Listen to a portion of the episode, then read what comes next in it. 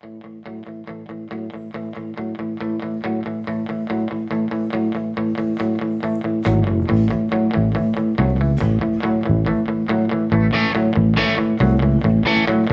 ein paar Jahren hatten wir mal einen toten Punkt erreicht und machten eine Therapie, das wie keinem von uns leicht. Der Psychiater hörte zu und sagte dann so Sachen wie, es wäre wichtig, dass wir wieder mehr zusammen machen. 1000 Euro hat er dann pro Mann dafür verlangt, woraufhin Andi sagte, so viel hätte er gerade nicht zur Hand. Er bat den Doktor kurz zu warten und versprach, ich gehe nur schnell zur Bank. Ach komm, das machen wir zusammen. Wir gehen nur rasch zum Automat. Ach komm, das machen wir zusammen. Bis gleich und danke für den Rat. Ach komm, wir machen alle mit und verpissen uns zu dritt.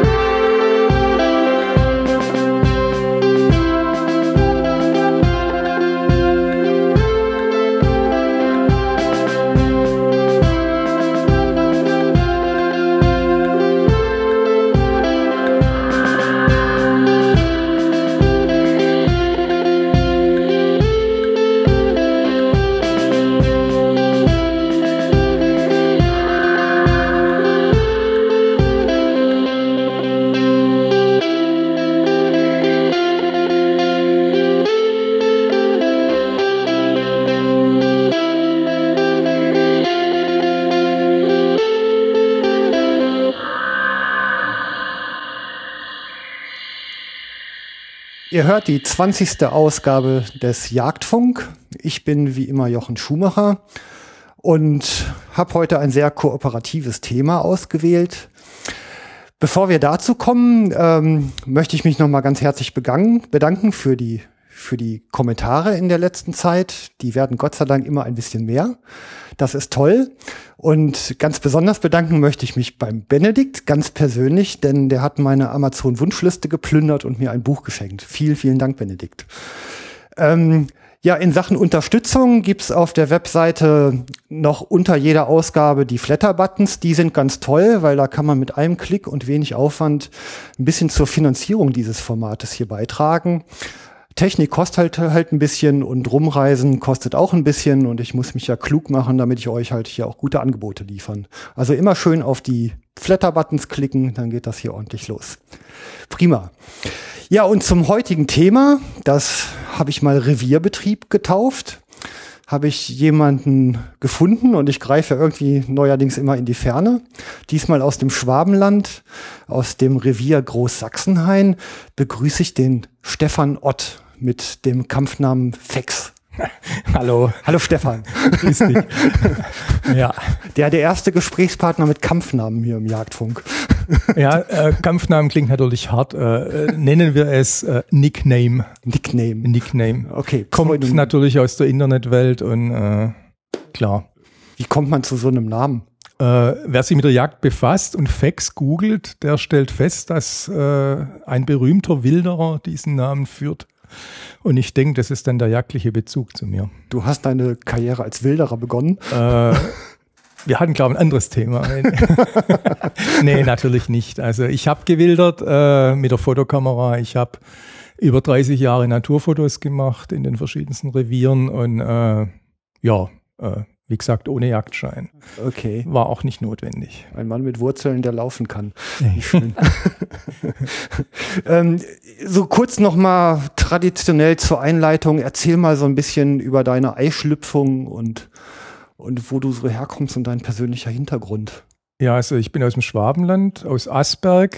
Das hört man. Nee, Stuttgart. das hört man ja. Es wurde mir vorher beim Kaffeetrinken schon gesagt, dass du bist wohl kein Kölner. Ja, selbst der Italiener hört. dass ja, das hat mich schon hart getroffen, aber ich habe mit sowas gerechnet, wenn wir ins Ausland kommen, dass man da nicht immer unbedingt verstanden wird. Ich versuche jetzt trotzdem so zu sprechen, dass äh, auch der Rest der Weltbevölkerung mich versteht. Ach, lass laufen. Man lass laufen, Not okay, auch gut. mehrfach hören, gar kein Problem. Ja, also ich bin, äh, wie gesagt, aus Asberg, Nähe Stuttgart. Äh, jagdlicher Bezug äh, ein entfernter Onkel von mir war Forstamtsleiter im Schwarzwald. Das ist auch das Einzige, was ich noch weiß. Hm. Das idyllische Forsthaus, die Hirschgeweihe an der Wand. Äh, ob mich das jetzt jagdlich geprägt hat, äh, eher wahrscheinlich nicht. Aber ich habe von Kindesbein an geangelt und alles, was kreucht und fleucht, war äh, vor mir nicht sicher.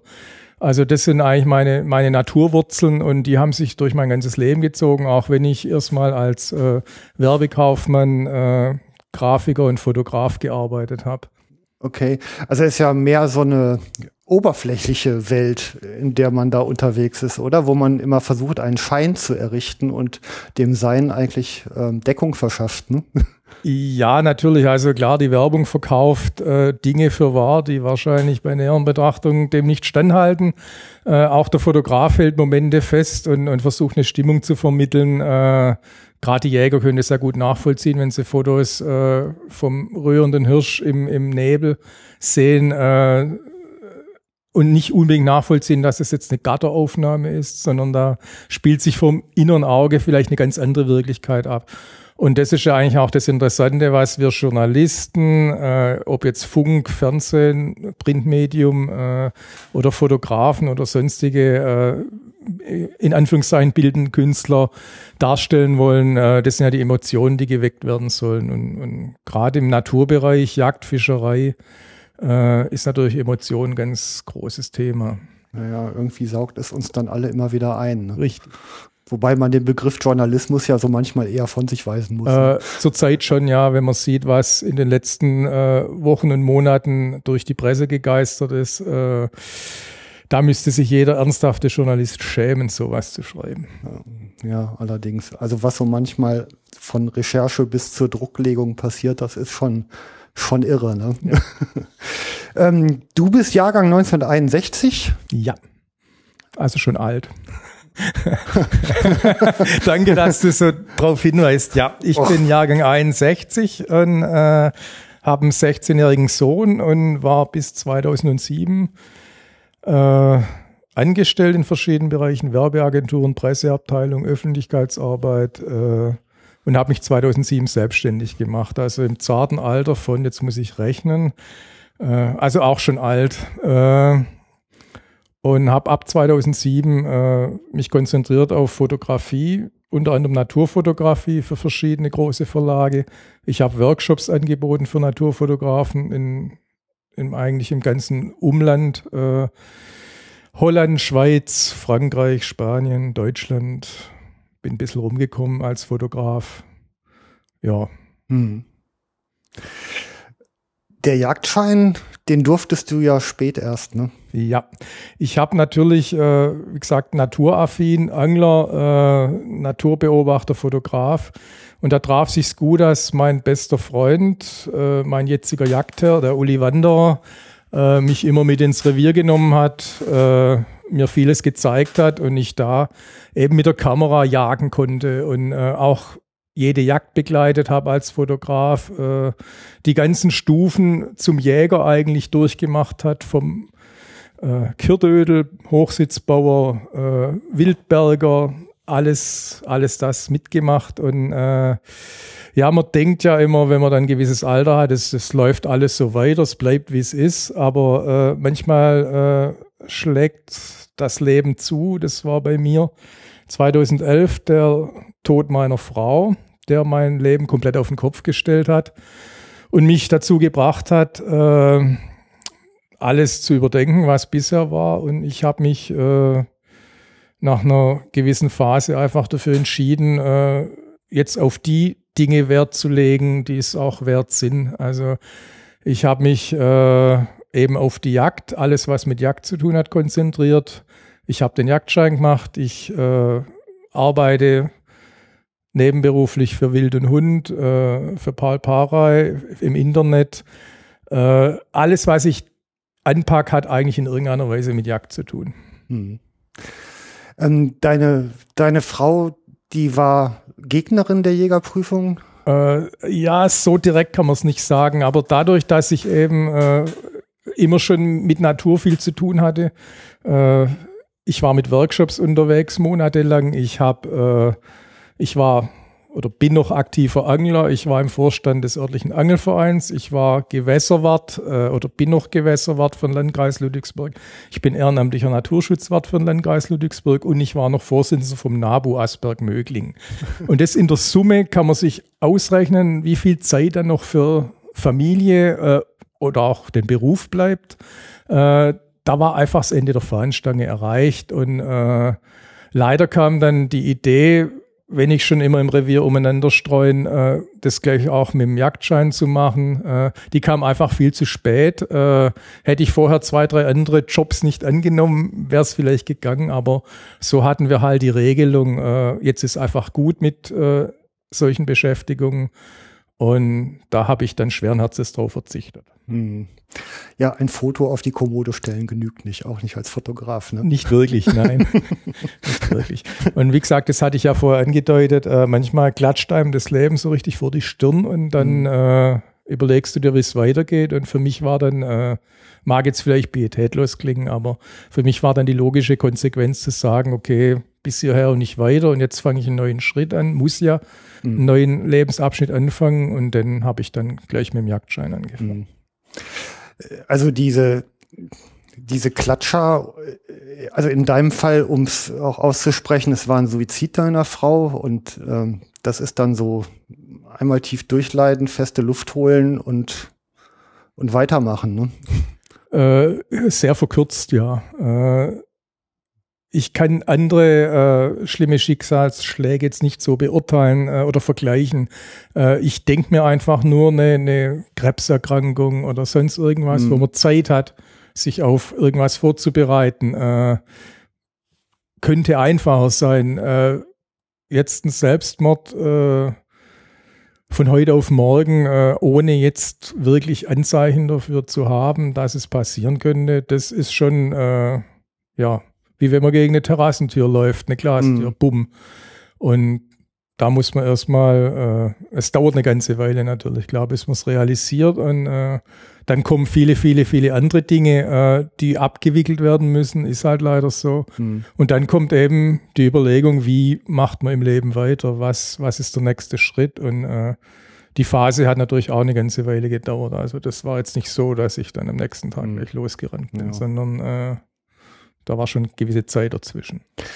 Ja, ich denke auch so die Verantwortung für den Sohn, der ja da auch halbwüchsig war, ne, dann. Richtig, das hat natürlich dann auch beruflich Konsequenzen gehabt. Also äh, ich bin ja nach wie vor beteiligt an Wildlife Workshop. Das ist eine kleine Firma, die eben äh, Schulungen für Naturfotografen anbietet, auch eben Fotoreisen anbietet.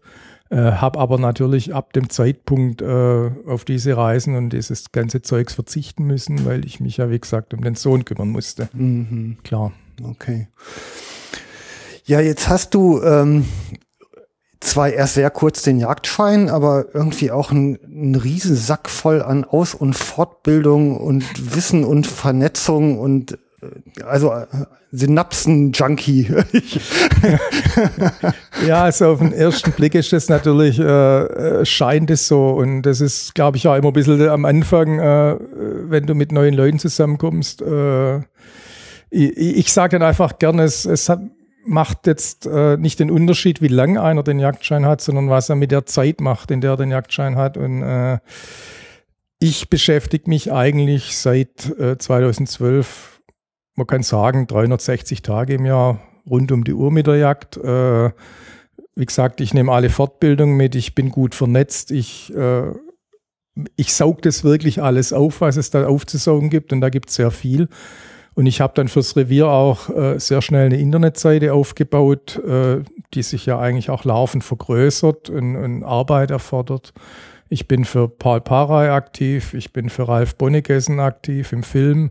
Also alles, was mit Jagd zu tun hat. Mhm. Also Ich habe auch ein Jagdtagebuch und ich habe also festgestellt, dass ich im ersten und zweiten Jagdjahr äh, an die 600 äh, Ansätze fertiggebracht habe. Also Okay. Ja, da lernt man dann schon einiges dazu, ja, in der Zeit. Ja, ja, das kriegen manche ihr ganzes Leben lang nicht hin. Ja, ich meine, gut, den meisten wird der Beruf dazwischen kommen. Bei mir ist Jagd Passion, Berufung und Beruf geworden. Ja, ja. Wie viel, also wenn man jetzt mal so, wie viel Zeit verbringst du denn im Moment noch mit Normalberuf? Also einen großen Teil verbringst du ja eigentlich mit der Betreuung des Reviers, ne?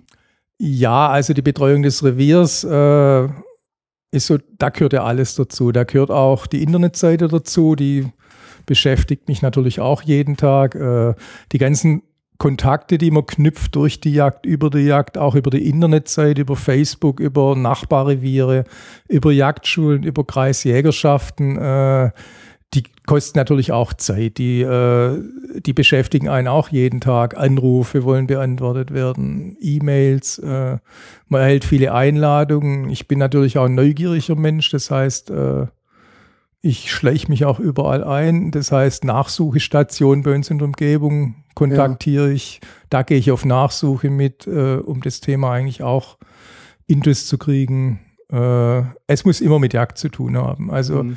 dadurch, dass ich äh, mich entschieden habe, das in Anführungszeichen hauptberuflich zu machen, äh, ist natürlich auch die Zeit dafür ja. da, klar. Du bist auch Jagdaufseher, diesen Jagdlehrgang hast du gemacht? Richtig. Okay. Und also da bist du ja dann eigentlich auch mit diesen gesetzlichen Dingen sehr vertraut gemacht worden. Ne? Ja, also ich habe äh, diesen Kurs natürlich besucht. Es war ja klar, dass ich das dann als nächstes angehe.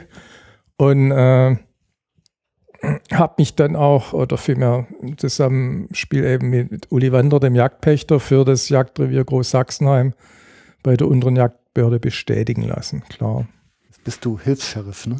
Nein, Hilfs-Sheriff bin ich nicht, weil Hilfs-Sheriff der Staatsanwaltschaft ist man ja nur, wenn man hauptberuflich einen forstlichen Beruf gewählt hat. Ach so. Das ist der Unterschied, ja. Siehst du, gut, dass wir darüber reden. Ja, gell?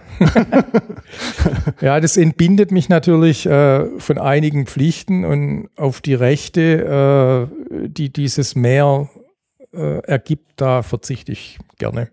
Ja, eigentlich hat man mehr Ärger als Freude Richtig, daran. ja, weil als Hilfsbeamter der Staatsanwaltschaft bin ich natürlich verpflichtet, gewisse Dinge auch anzuzeigen, äh, während als bestätigter Jagdaufseher ohne dieses äh, Hilfsgedöns äh, darf ich frei entscheiden, ob ich mit dem Sünder ein Gespräch führe und es auf sich beruhen lasse oder nicht. Okay. Also um es mal konkret beim Namen zu nennen, als Hilfsperson der Staatsanwaltschaft ist man dann verpflichtet, Festnahmen durchzuführen oder was? Also Festnahmen jetzt nicht unbedingt, aber oder, ganz, ganz simpler Fall, äh, Schonzeitvergehen oder, oder äh, ein falscher Abschuss oder Sachen, die einfach passieren können, äh, sich schon im Straftatbereich abspielen, gerade beim Schonzeitvergehen. Äh, da ist man dann natürlich, wenn man die Pflicht hat anzuzeigen, äh, mhm. trifft es oft den Falschen, sage ich mal. Das heißt, wenn hier irgendeiner äh, ein Jungjäger oder äh, irgendjemand einen Fehler macht, den Fehler furchtbar bereut äh, äh, und ich muss ihn trotzdem anzeigen, weil es meine Pflicht als Hilfsbeamter ist, dann äh, sitzt man natürlich schon in der Bredouille. Ich kann immer noch sagen, okay, mhm. War nicht ja, so schlimm. Kannst mit Fortbildung bestrafen. Zum Beispiel, ja. Das ist doch mal was. Das ist mal was. Das ja. ist ein Ansatz. Ja. Ist auch meistens äh, wesentlich hilfreicher. Ja. Ähm, wo wir gerade bei gesetzlichen Vorgaben so sind, ähm, wenn man sich so ein Revier an die Jacke hängt, was du jetzt ja eigentlich nicht persönlich getan hast, aber lass uns mal eben kurz diese Pachtfähigkeit angehen. Welche Voraussetzungen muss ich denn da mitbringen? Also in Baden-Württemberg und in den meisten anderen Bundesländern ist es so, dass man den Jungjägerstatus verlassen haben muss. Das heißt, ich brauche drei gelöste Jagdscheine. Ich muss drei volle Jahre einen Jagdschein gelöst haben, äh, mhm. dann bin ich pachtfähig. Das heißt, im schlimmsten Fall mache ich einen Jägerkurs, bestehe die Prüfung, löse einen Dreijahresjagdschein und gehe Golf spielen wartet drei Jahre und kann dann ein wunderbares Hochwildrevier pachten. Was man sich verdammt gut überlegen sollte, aber. ja. ja. Also die Pachtfähigkeit hängt einfach an der Zeitdauer. Äh, das Bundesland Sachsen hat meines Wissens diese, diesen Passus äh, letztes Jahr gestrichen. Die dürfen gleich pachten. Okay.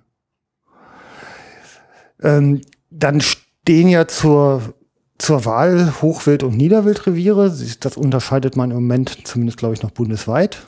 Richtig. Mit unterschiedlichen Mindestpachtdauern. Im Hochwildrevier sind es, glaube ich, zwölf Jahre. Richtig. Und im Niederwildrevier neun Jahre. Genau. Also im Hochwildrevier hängt es daran, dass äh, eben man dem Pächter die Gelegenheit geben will, äh, den erntereifen Hirsch zu erlegen, den 12- bis 14-Jährigen.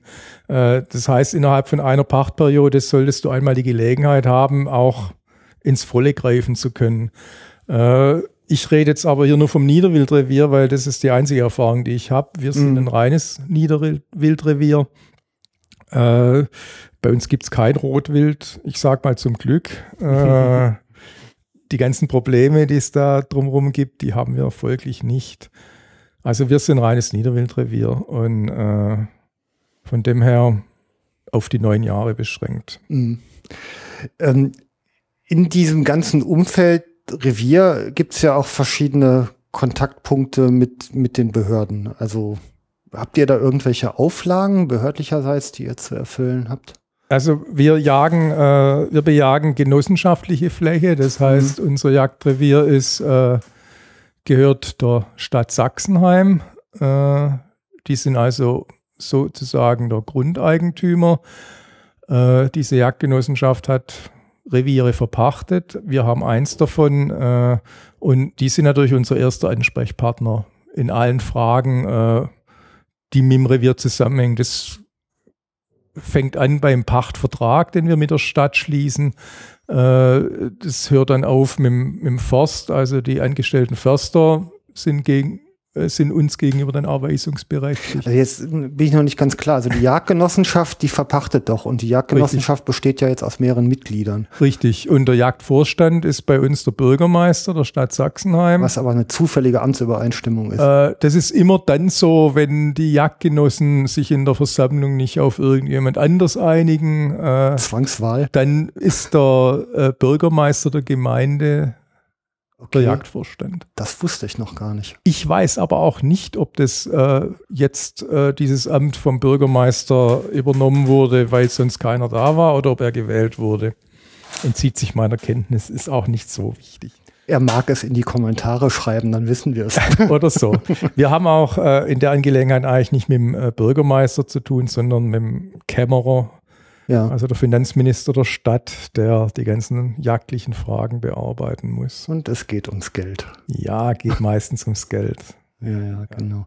Habt ihr denn Vorgaben in Sachen Abschlusspläne? Ja, wir hatten äh, bis vor zwei Jahren ja noch den behördlichen Abschlussplan Rehwild. Wir haben 850 Hektar Revierfläche, mhm. äh, davon 250 Hektar Wald und unsere Vorgabe, unsere gesetzliche Vorgabe waren 40 Rehe pro Jagd, äh, pro. Mhm. Und äh, den sogenannten ROBA gibt es seit zwei Jahren, also Rehwildbewirtschaftung ohne behördlichen Abschussplan, heißt es auf Deutsch. okay. äh, der wird besprochen mit den eben mit dem Jagdpächter, mit dem äh, Jagdvorstand, äh, mit dem Förster, der wird festgelegt oder es wird festgelegt, wo sind wir im Moment mit dem Behördlichen? Äh, ist es zu viel? Ist es zu wenig? Was wollen die einzelnen Parteien?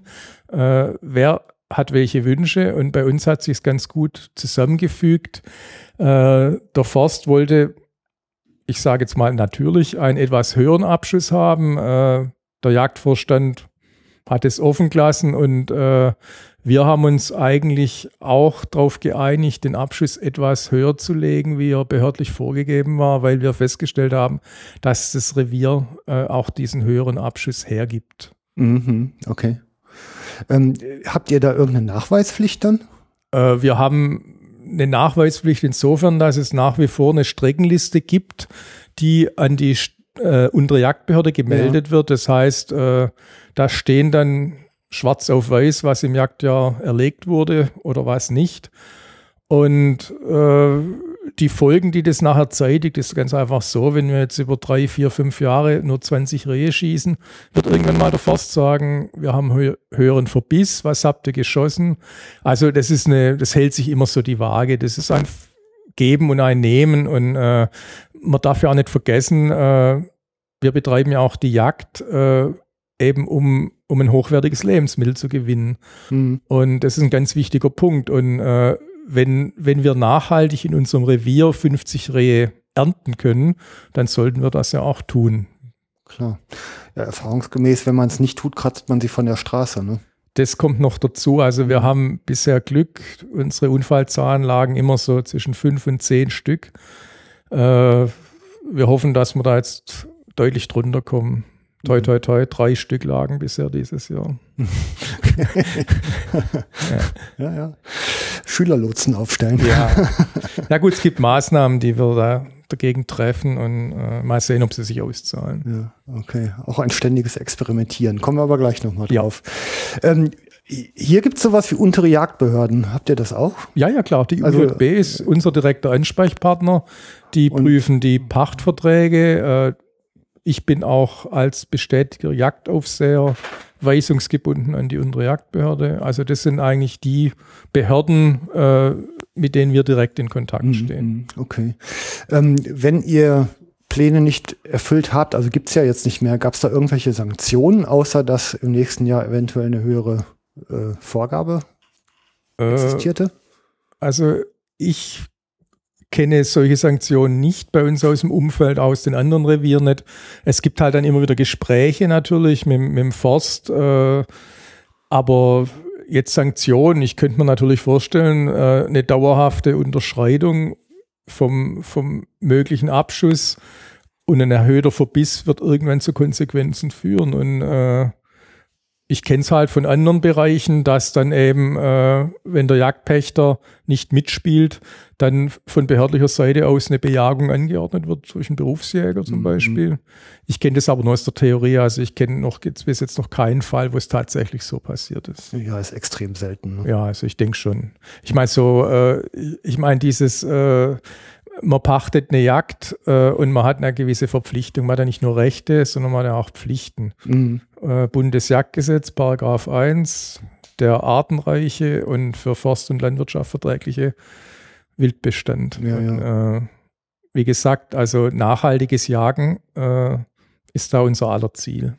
Das ist eigentlich das Erstaunliche, ne? dass man sich auf so einer kostenpflichtig ehrenamtlichen Ebene in solche Rechte, Pflichten, Kontexte reinbegibt, die ja auch extrem äh, schmerzhaft sein können. Ne? Ja, also äh, im jagdlichen Bereich ganz bestimmt, weil äh, die Jägerschaft leistet ja eine unheimlich wichtige und, und äh, für, für alle Bereiche entscheidende Arbeit. Also äh, wir fangen mal einfach mal an mit den Wildunfällen. Wer kratzt denn die Kadaver von der Straße? Äh, das sind die Jäger, die nachts ausrücken. Äh, wer kümmert sich um, um Fütterung? Äh, der NABU verkauft Igelfutter für den Winter. Jede äh, jede Familie hat ihr Vogelhäusle mit Futter und wir kümmern uns, äh, solange wir es noch dürfen, ist ja jetzt auch wieder in der Schwebe, äh, um, um die Fütterung von, von den Wildtieren. Und man darf ja nicht vergessen, äh, man will einen erhöhten Verbiss vermeiden und äh, verbietet gleichzeitig die Fütterung. Da passt was nicht zusammen. Ja, also Fütterung in Notzeiten ist ja bestehende Rechtslage. Ja, wenn es nach unserer rot-grünen Landesregierung geht, äh, sollte ja fallen. Die war doch ohnehin genehmigungspflichtig. Also wir haben äh, die Möglichkeit zwischen äh, in, in den Wintermonaten zwischen Dezember und März zu füttern, äh, okay. unabhängig von jetzt der Notlage. Äh, wenn eine Notlage eintritt mit Schnee, kann auch die untere Jagdbehörde eine Fütterung anordnen. Mhm. Weil es ist ja, ist ja auch mit Mühe verbunden. Also man darf das ja nicht äh, vernachlässigen, äh, die Arbeit, die man damit hat. Und äh, es gibt dann auch durchaus bei uns im Schwäbischen Wald Reviere, da geht es mal äh, ein paar hundert Meter hoch und runter. Mhm. Und da dann äh, die schweren Futtersäcke hinzuschleifen, das ist also kein reines Vergnügen. Ja. Kann man so nicht sagen. Also mit den Behörden ist ja dann eigentlich auch immer eine, ja, zumindest eine ständige Kommunikation. Wie eng die jetzt ist, mag sich auch unterscheiden. Ne? Also irgendwie das hängt natürlich am einzelnen Revier und am einzelnen Pächter äh, und an den Jagdgenossen, wie man damit umgeht. Also für uns ist es natürlich wichtig, äh, dass wir da auch immer präsent sind. Also es gibt da den alten Spruch, äh, man soll nur zu seinem Fürsten gehen, wenn man gerufen wird. Hm. Äh, bei uns ist es umgekehrt. Also wir gehen gern äh, zum Jagdvorstand, wir informieren gern über das, was wir tun. Äh, es hat nämlich auch den Vorteil, äh, dass die immer ein Ohr für uns haben. Die wissen, wir tun was draußen. Wir tun was für, für den Wald, fürs Wild und fürs ganze Revier. Und wenn wir dann auch Wünsche äußern, dann werden die in der Regel auch erfüllt. Also, wie gesagt, ein Geben und ein Nehmen. Ja. Kann man eigentlich nur jeden zu raten. Ne? Immer viel sprechen hilft viel. Ja, das ist ein alter Hut. Äh, und das wird der Jägerschaft auch immer vorgeworfen, dass die äh, Kommunikation nicht die erste Stärke wäre. Ja, die Jägerschaft besteht ja aus vielen, vielen Einzelschicksalen, genau wie andere Vergleichsgruppen auch. Ne? Und da kann jeder eigentlich nur das tun, was er kann. Richtig. Und wenn ich selber was nicht kann, dann muss ich mir einen Fachmann holen, der das leistet. Äh, gerade in der heutigen Zeit ist es extrem wichtig, äh, in der Öffentlichkeit positiv wahrgenommen zu werden. Und äh, da haben wir, glaube ich, noch Nachholbedarf als Jägerschaft insgesamt. Mhm. Ja, denke ich. Ja, da kann man an der einen oder anderen Stelle was tun. Durchaus. Ja, ich sende ja hier weltweit. Zum Beispiel. ja, Internet, also klar, da kann man, kann man viel Werbung für die Jagd machen, viel positive Werbung und äh, die zahlt sich natürlich dann auch im Revier vor Ort aus, ganz klar. Ja. ja ich bin immer ein bisschen unsicher, äh, ob man den Begriff Werbung überhaupt verwenden soll, weil eigentlich erklärt man doch nur, was man tut. Äh, es heißt doch, tue Gutes und berichte darüber. Also von dem her, ja, äh, ja wir tun Gutes, äh, zumindest bemühen wir uns, äh, möglichst fehlerfrei ein Revier zu bewirtschaften. Und wir berichten auch drüber, klar. Mhm. Ja. Ähm, im, Im Umfeld jetzt Pacht, da gibt's ja noch so Versicherungsfragen. Also was mir dazu einfiel, war einerseits Jagdhaftpflichtversicherung und andererseits diese berufsgenossenschaftlichen Unfallversicherungen. Äh, weißt du da ein bisschen was drüber? Nee. Kurz und bündig, nee. Also es ist ganz einfach, ja. Jagdhaftpflicht, klar, jeder, der einen äh, Jagdschein löst, ist verpflichtet, den, äh, den Versicherungsnachweis zu liefern. Das heißt, du bist als ausübender Jäger, bist du versichert. Der Jagdherr, Jagdpächter ist verpflichtet, der Berufsgenossenschaft äh, Beiträge zu entrichten. Äh, das ist eine Pflichtversicherung, da kommst du ja auch nicht drum rum. Von dem her ist es einfach also so, wir, wir, spekulieren mal auf hohem Niveau. Also die, die Haftpflicht äh, kann ich mir jetzt vorstellen, ist für etwas, was ich persönlich als Jäger anrichte, während diese Unfallversicherung über die Berufsgenossenschaften wahrscheinlich so für Reviereinrichtungen oder ich meine. Äh, die zahlt zum Beispiel, äh, wenn ich als bestätigter Jagdaufseher äh, vom Hochsitz rutsche und mir die Haxen breche, äh, kommt da die ja. berufsgenossenschaftliche okay. Versicherung dafür auf ist eigene Sendung wert. Ja, ich würde dann auch einen kompetenten äh, Gesprächspartner empfehlen. Ja, also wie gesagt, versicherungstechnisch die Sachen, äh, das sind einfach Pflichtdinge, die sind einfach so, die macht man und da denkt man dann auch nicht so viel drüber nach. Habe ich auch keine Zeit für. Also Vorschläge für kompetente Gesprächspartner und, und Themen nehme ich auch natürlich gerne entgegen. Ne? Das Gut. ist manchmal nicht ganz leicht abzuwägen. Na klar, klar. Also gerade so die Themen, wo viele sagen, sie sind Experten, da ist sehr schwer auszuwählen. okay, ähm, ihr habt äh, innerhalb des Reviers nicht nur den Pächter und den Jagdaufseher, ihr habt ja auch noch Begehungsscheine, die ihr vergebt. Richtig, also äh, so ein Revier zu bewirtschaften hängt natürlich an der Art des Reviers, wie ich es bewirtschaften kann oder muss. Äh, es hängt am Umfeld, es, es, sind unheimlich viele Faktoren und deswegen schicke ich gleich mal voraus, kein Revier ist wie das andere. Mhm. Ich habe in den letzten drei Jahren das Glück gehabt, viele Reviere äh, kennenlernen zu dürfen, auch Berufsjäger betreute Reviere. Äh, und ich habe zu meinem Erstaunen auch festgestellt, dass schon drei Kilometer Luftlinie äh, eine völlig andere äh, Bewirtschaftung bedingen, äh, wie bei mir vor Ort. Also sei es der Wildschaden, sei es die, die Nähe zur Stadt, zu öffentlichen Einrichtungen. Da gibt es so viele Faktoren, wo eine Rolle spielen. Bei uns hat sich einfach herausgestellt, aus der Vergangenheit des Reviers, das Revier gibt es schon sehr lange, und äh, mein Freund Uli Wanderer hat es äh, vor ein paar Jahren jetzt gepachtet und seitdem versuchen wir eigentlich, das so zu bewirtschaften, wie wir es für richtig halten. Äh, ich denke, knapp 1000 Hektar, das ist ein Wort. Und wir haben neben dem Jagdpächter und dem Jagdaufseher noch zehn feste Begehungsscheininhaber. Äh, früher war die Zahl der Begehungsscheininhaber ja im Jagdpachtvertrag äh, begrenzt. Äh, durch die Zunahme der Wildschäden äh, in unserem Gebiet im Stromberg-Heuchelberg äh, ist man übereingekommen, dass man diesen Passus streicht mit der, mit der Begrenzung, dass die Jagdpächter selber entscheiden dürfen, wie viele feste Jäger sie in einem Revier einsetzen. Äh, ich kann auf 800 Hektar nicht mit drei Mann äh, Wildschweinschaden begrenzen. Das ist technisch nicht möglich. Und für uns hat sich die Zahl von plus minus 10 einfach als optimal herausgestellt. Mhm. Okay. Dazu kommen dann noch der eine oder andere ständige Jagdgast, die alle paar Wochen mal vorbeikommen, sich im Revier auch gut auskennen. Mhm. Es ist ja jetzt auch nicht so, dass von zehn Jägern äh, täglich zehn ansitzen. Also es sind aktivere dabei und weniger aktive. Ja, wie immer. Wie überall, ja. Gaußsche Normalverteilung. Wichtig ist halt die Zusammensetzung des Teams. Das ist ein bisschen wie bei einer Fußballmannschaft. Man muss für jede Aufgabe den richtigen finden. ja, ein Händchen fürs Personal braucht man. Ne? Ja, sozusagen, ja, genau. ja. Und die Chemie muss natürlich stimmen innerhalb von den Jägern. Und dazu ist bei uns ganz wichtig, äh, das kam vom, vom Jagdherr Uli Wanderer aus, äh, wer bei uns jagt, hat alle die gleichen Rechte aber auch die gleichen Pflichten. Also bei uns gibt es niemanden, der drei Jahre mitgehen muss, bis er seinen ersten Fuchs schießen darf oder sonstiges, sondern äh, unsere Jäger haben vom, vom ersten Tag an äh, freie Büchse auf alles, was die Jagdkarte hergibt. Und da gibt es auch keinen Unterschied zwischen lang dabei oder kurz dabei. Okay. Also so ein paar hip hippiehafte Züge sind da ja drin.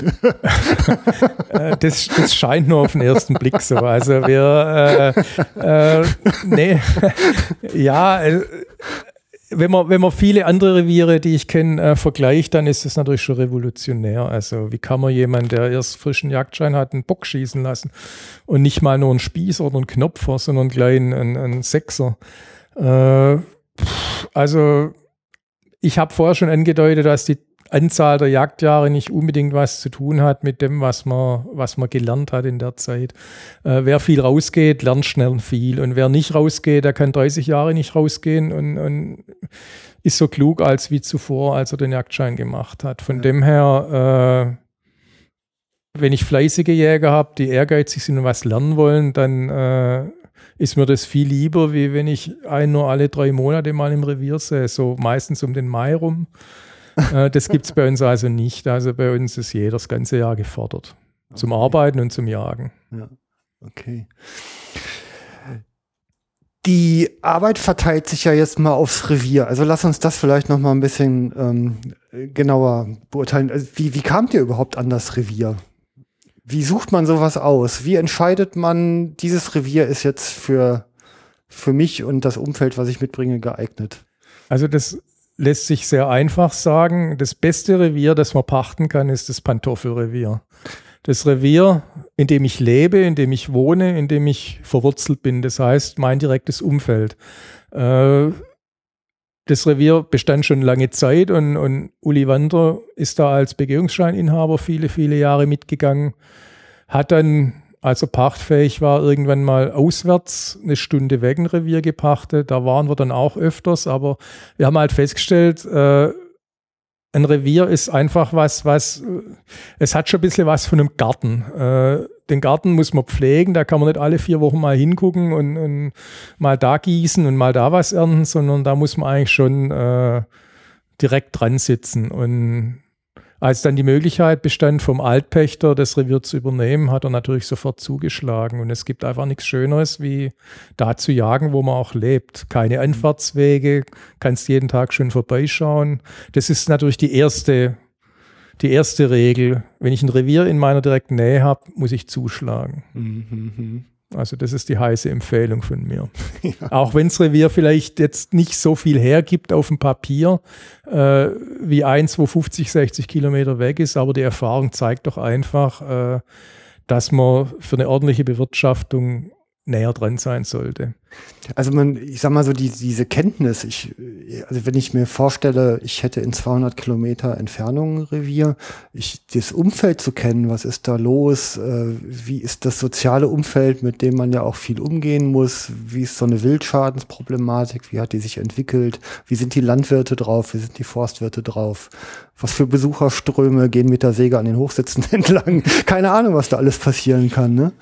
Also wenn ich so ein Revier pachten würde, dann, dann muss ich natürlich jemand aus der Umgebung haben, eine Vertrauensperson, die mir dann als Jagdaufseher äh, vor Ort äh, eben diesen ganzen wichtigen Fragen beantwortet, sich, sich eben ums Revier kümmert, so dass ich als Pächter eben alle zwei Wochen oder wann immer meine Zeit erlaubt, äh, zum Jagen komme, weil da ist natürlich nicht mehr viel mit Revierarbeit, mit, mit Kommunikation mit der Landbevölkerung oder mit sonstigen Dingen. Das muss alles dann der Jagdaufseher abwickeln. Mhm. Anders lässt sich das nicht befriedigend machen. Ja, wahrscheinlich ist es so. Ne? Also du sagtest ja vorhin schon, ihr habt 850 Hektar insgesamt ähm, mit dem wesentlichen Teil auf Feld. Ja. Und auch schon erwähnt, ähm, eine gewisse Saunenproblematik wahrscheinlich drin. Ne? Also wir haben äh, jetzt wieder das Glück, deswegen habe ich vorher gesagt, drei Kilometer weiter sieht es ganz anders aus. Ja. Äh, wir haben das Glück, dass wir die Feldreviere in Stadtlage haben. Das heißt direkt um die Stadt rum, im Anschluss an die Stadt. Und dann kommt der Wald, und dann kommt noch mehr Wald und dann kommen wieder Felder. Okay. Und unser Revier hört mitten im Wald auf und dann fängt das Nachbarrevier an. Und mhm. der ist natürlich gesegnet mit den abgelegenen Feldern, weil da hat er Wildschaden. Wir konnten bisher äh, auf den gefährdeten Flächen eben durch ein paar kleinere Maßnahmen äh, Wildschaden vermeiden und in anderen tritt er gar nicht erst auf. Also wir haben da insofern Glück. Hm. Kleinere Maßnahmen bedeutet? Das heißt einfach äh, ständiges Abpferden, immer wieder gucken, wie sieht es am Mais aus, kommen Sauen rein, kommen keine rein, wenn welche reinkommen, dann gibt es einen Rundruf und dann wird möglichst schnell äh, geguckt, dass die auch wieder rauskommen. Okay. Das ist einfach das. Und dazu braucht man natürlich eine gewisse Manpower. Wenn man da aus dem eigenen Personal schöpfen kann, umso besser. Macht mehr Sinn, wie wenn ich jetzt äh, Jäger irgendwo zusammentrommeln muss. Ja. Also soziale Fähigkeiten spielen eine wichtige Rolle in dem Moment. Richtig. Und das Team muss wieder stimmen, ganz genau, ja. Ja, ja ich ähm, kenne das hier auch so ein bisschen. Also ich äh, hab, ich bin hier in zwei Revieren unterwegs und in eins habe ich etwa eine halbe Stunde Anfahrt und dann kommt schon mal der Anruf, in 20 Minuten kommt der Mähdrescher, kannst du mal schnell. Klasse, ja. ja. ja. Gut. Ähm, an Wildarten habt ihr neben den Saunen Rehwild hat das ja schon erwähnt. Richtig, ja. Also unser, unser Standwild ist Rehwild. Äh, Sauen haben wir ja in manchen Jahren als mhm. Standwild, in manchen Jahren als Wechselwild, aber immer in der Nähe. Äh, wir schießen so 20 bis 40 im Jahr. Mhm. Äh, das ist auf der Revierfläche nicht gerade viel, aber das hat eben äh, geografische äh, Gründe, dass eben die Sauen, wenn sie rausgehen aus ihrem Einstand, in die andere Richtung laufen. äh, dann haben wir noch ein paar wenige Hasen, viele Füchse, wenig Fasanen, ganz mhm. wenig und, und ein, zwei Ketten Rebhühner. Also das ist so unser jagdbares Wild. Mhm. Viel Fuchs, da muss aber dran arbeiten. Du. Ja, ja, wir, wir sind dabei. Also es ist äh, eine große Aufgabe. Wir können oder das ist jetzt auch wieder so ein Ding mit den Behörden und, und den Ämtern und, und, und dem Jagdgenossen. Äh, wir verzichten komplett auf Fangjagd, auf Fallenjagd, äh, mhm. einfach aufgrund unserer Stadtnähe. Das heißt, wir haben einen Waldkindergarten. Wir haben äh, überall an den, an den Einfalls Straßen in den Wald rein sind entweder Wohngebiete oder, oder sonst irgendwas. Das heißt, wir haben einen sehr streng begangenen Wald. Mhm. Äh, Mountainbiker, Geocacher, Pilzsammler. Und äh, die Bitte von den Jagdgenossen, also von der Stadt und auch von der unteren Jagdbehörde war, zu versuchen, unsere Prädatoren, äh, unser Prädatorenmanagement eben nicht mit Fallen zu machen, äh, weil das natürlich jetzt in so einer Stadtnähe mit viel, vielen Leuten, wo durchging, problematisch sein kann. Jetzt nicht, dass die unbedingt in die Falle reinlaufen, aber äh, wenn ich nur morgens und abends die Falle kontrolliere und mittags sitzt eine Katze drin, ein Fehlfang oder, oder ein Fuchs und, und der Waldkindergarten strömt dran vorbei, dann habe ich schlechte Presse. Mhm. Das ist also, wir versuchen es auf die herkömmliche Art, äh, wir bejagen den Fuchs. Und ich muss sagen, wir sind mit unserer Fuchsbejagung auch sehr erfolgreich. Äh, die letzten Jahre konnten wir äh, bei der jährlich stattfindenden Fuchswoche vom Hegering, äh, waren wir immer vorne. Mhm. Also okay. da sind wir fleißig. Doch. Ja, es ist eigentlich, ähm, ich meine, um da vielleicht nochmal kurz reinzuhaken, nach der letzten Sendung äh, über die Großtrappe, wo ja ohne Raubwildbejagung überhaupt gar nichts geht, ähm, ist das eigentlich ja ein erstaunliches Ding, weil äh, gerade alles, was so bedrohte Arten, und die sind ja meistens bodenbrütende Arten, äh, hat man da ja eine extreme Bedrohung durch, durch Raubwild und insbesondere so durch, durch Waschbären, die ja oft jetzt schon so die Hälfte der Strecke ausmachen, was man so hört. Ne? ähm, das, dass es ja eigentlich dringend erforderlich ist, da ja. die Leute auch mal drüber zu informieren, ja. wie unglaublich wichtig es ist, halt, um, um, um Artenvielfalt mhm. zu sichern. Ja. Dazu muss ich jetzt aber auch wieder sagen, kein Revier ist wie das andere. Und äh, in unserer Gegend, äh, wenn ich das jetzt vergleiche mit, mit den typischen Niederwildrevieren, die du hier auch vor der Nase hast, äh, wir haben eine, eine sehr, sehr äh, intensive Landwirtschaft. Bei uns gibt es kaum mehr Heckenstreifen, kaum mehr Blühstreifen. Mhm. Wir haben im Grunde genommen keine Feldholzinseln mehr.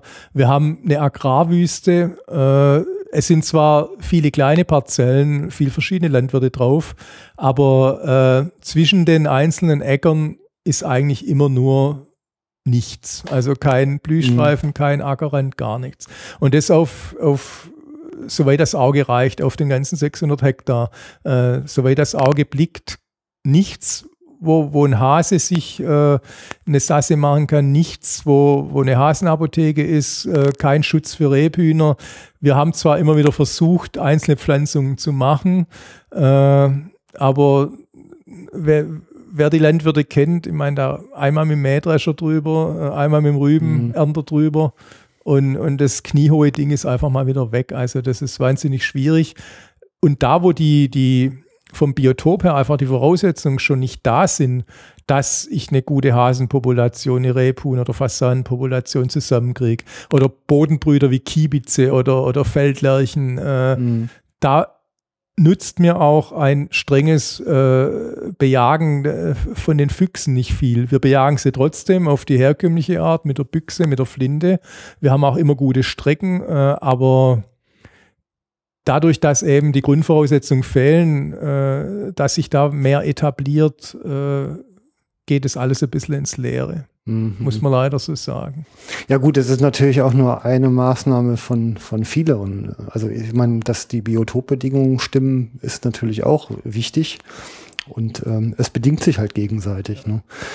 Ich meine, das ist, ist sicherlich auch eines der Dinge, ähm, da könnte man mal politische Unterstützung gebrauchen dass man da einfach noch mal ein paar Lebensräume übrig lässt. Ne? Also wir haben äh, im Moment tut sich was. Äh, die Stadt hat nämlich festgestellt, dass man äh, mit Ausgleichsmaßnahmen äh, ganz gut äh, neue Bauplätze generieren kann und wir bekommen jetzt äh, in alten Feldwegen Brachflächen angelegt, ursprünglich eigentlich für die Feldlerche, weil wir ein Feldlerchenprojekt in der Gegend haben. Äh, da wird in den nächsten ein, zwei Jahren äh, sehr viel äh, Randstreifen in acht Meter Breite umgelegt in Blühstreifen und da stelle ich mir schon vor, dass man dann, äh, dass es äh, unserer Population an, an Bodenbrüdern und an Rebhühnern und Fasanen entgegenkommen wird. Hm. Ja, da ist man mitten in der Arbeit. Ähm, vielleicht gehen wir einfach mal so ein bisschen durch, durch so einen Alltag, was so an Revierarbeiten überhaupt so da ist. Also jetzt fällt man aus der Jagdschule raus und man hat doch keine Ahnung, was passiert. Nein, man denkt, also äh, ich kann, für mich ist ja noch relativ frisch. Also äh, ich bin zwar mit der Jagd insgesamt sehr vertraut gewesen, vom, äh, vom Freischneid über Hochsitzbau, äh, die Jagdaktivität mit Drückjagden, mit äh, den ganzen Sachen, die dazugehören, auch mit Aufbrechen, mit der ganze Käse, wo drumherum liegt, äh, den kannte ich alles schon.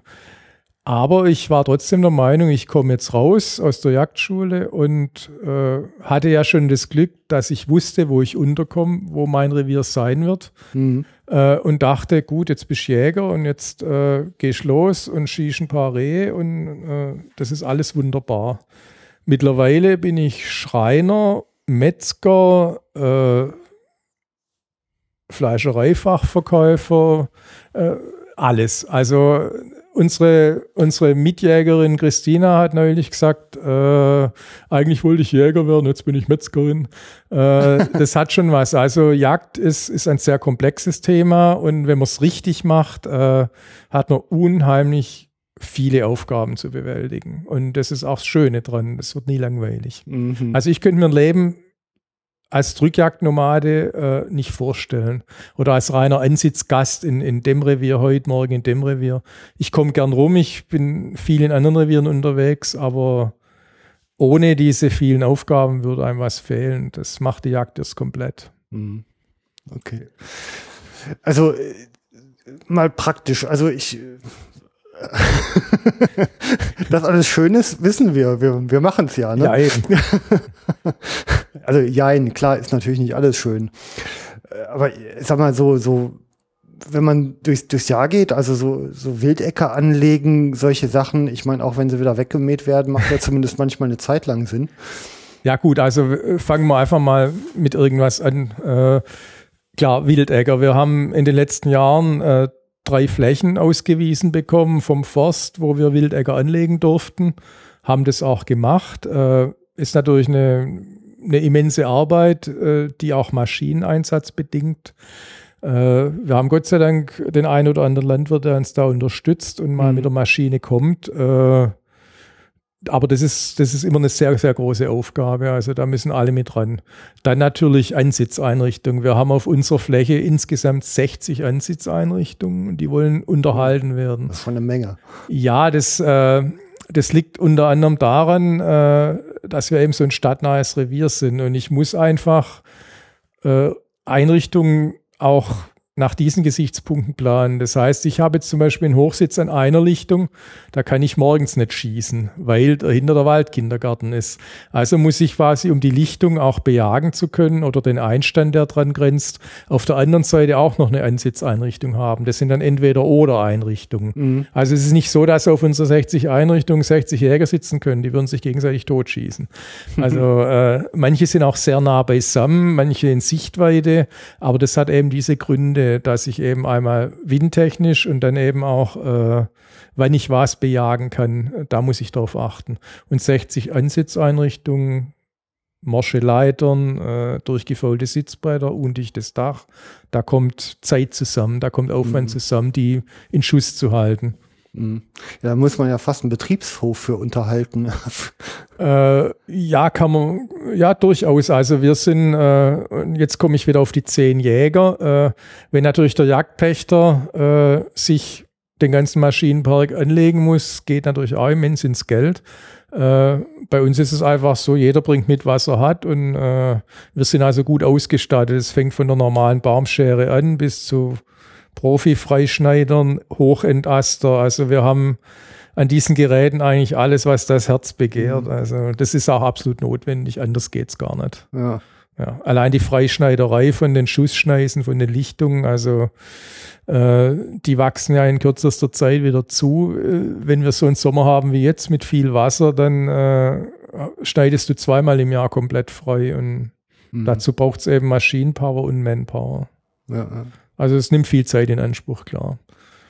Und dann die täglichen oder wöchentlichen Arbeiten wie Kirrplätze betreuen, Wildkameras auswerten, ausfährten, gucken, was im Revier los ist. Das, das kostet Zeit. Das macht ja. aber auch Spaß. Ja, ist die eigentliche Jagd der kleinere Teil, ne? Also für mich persönlich ganz bestimmt. Also ich sitze zwar viel und gern an, aber ich bin eigentlich täglich im Revier unterwegs, allein schon auch mit dem Hund, klar. Äh, mhm. Das heißt, du läufst durchs Revier, guckst dies, habe immer einen Notizblock dabei, dann da fällt ein Schussbrett, da ist eine Leiter durchgefault, da müsste man kehren, da wäre ein Hochsitz besser wie woanders. Also es fällt einem dann viel auf.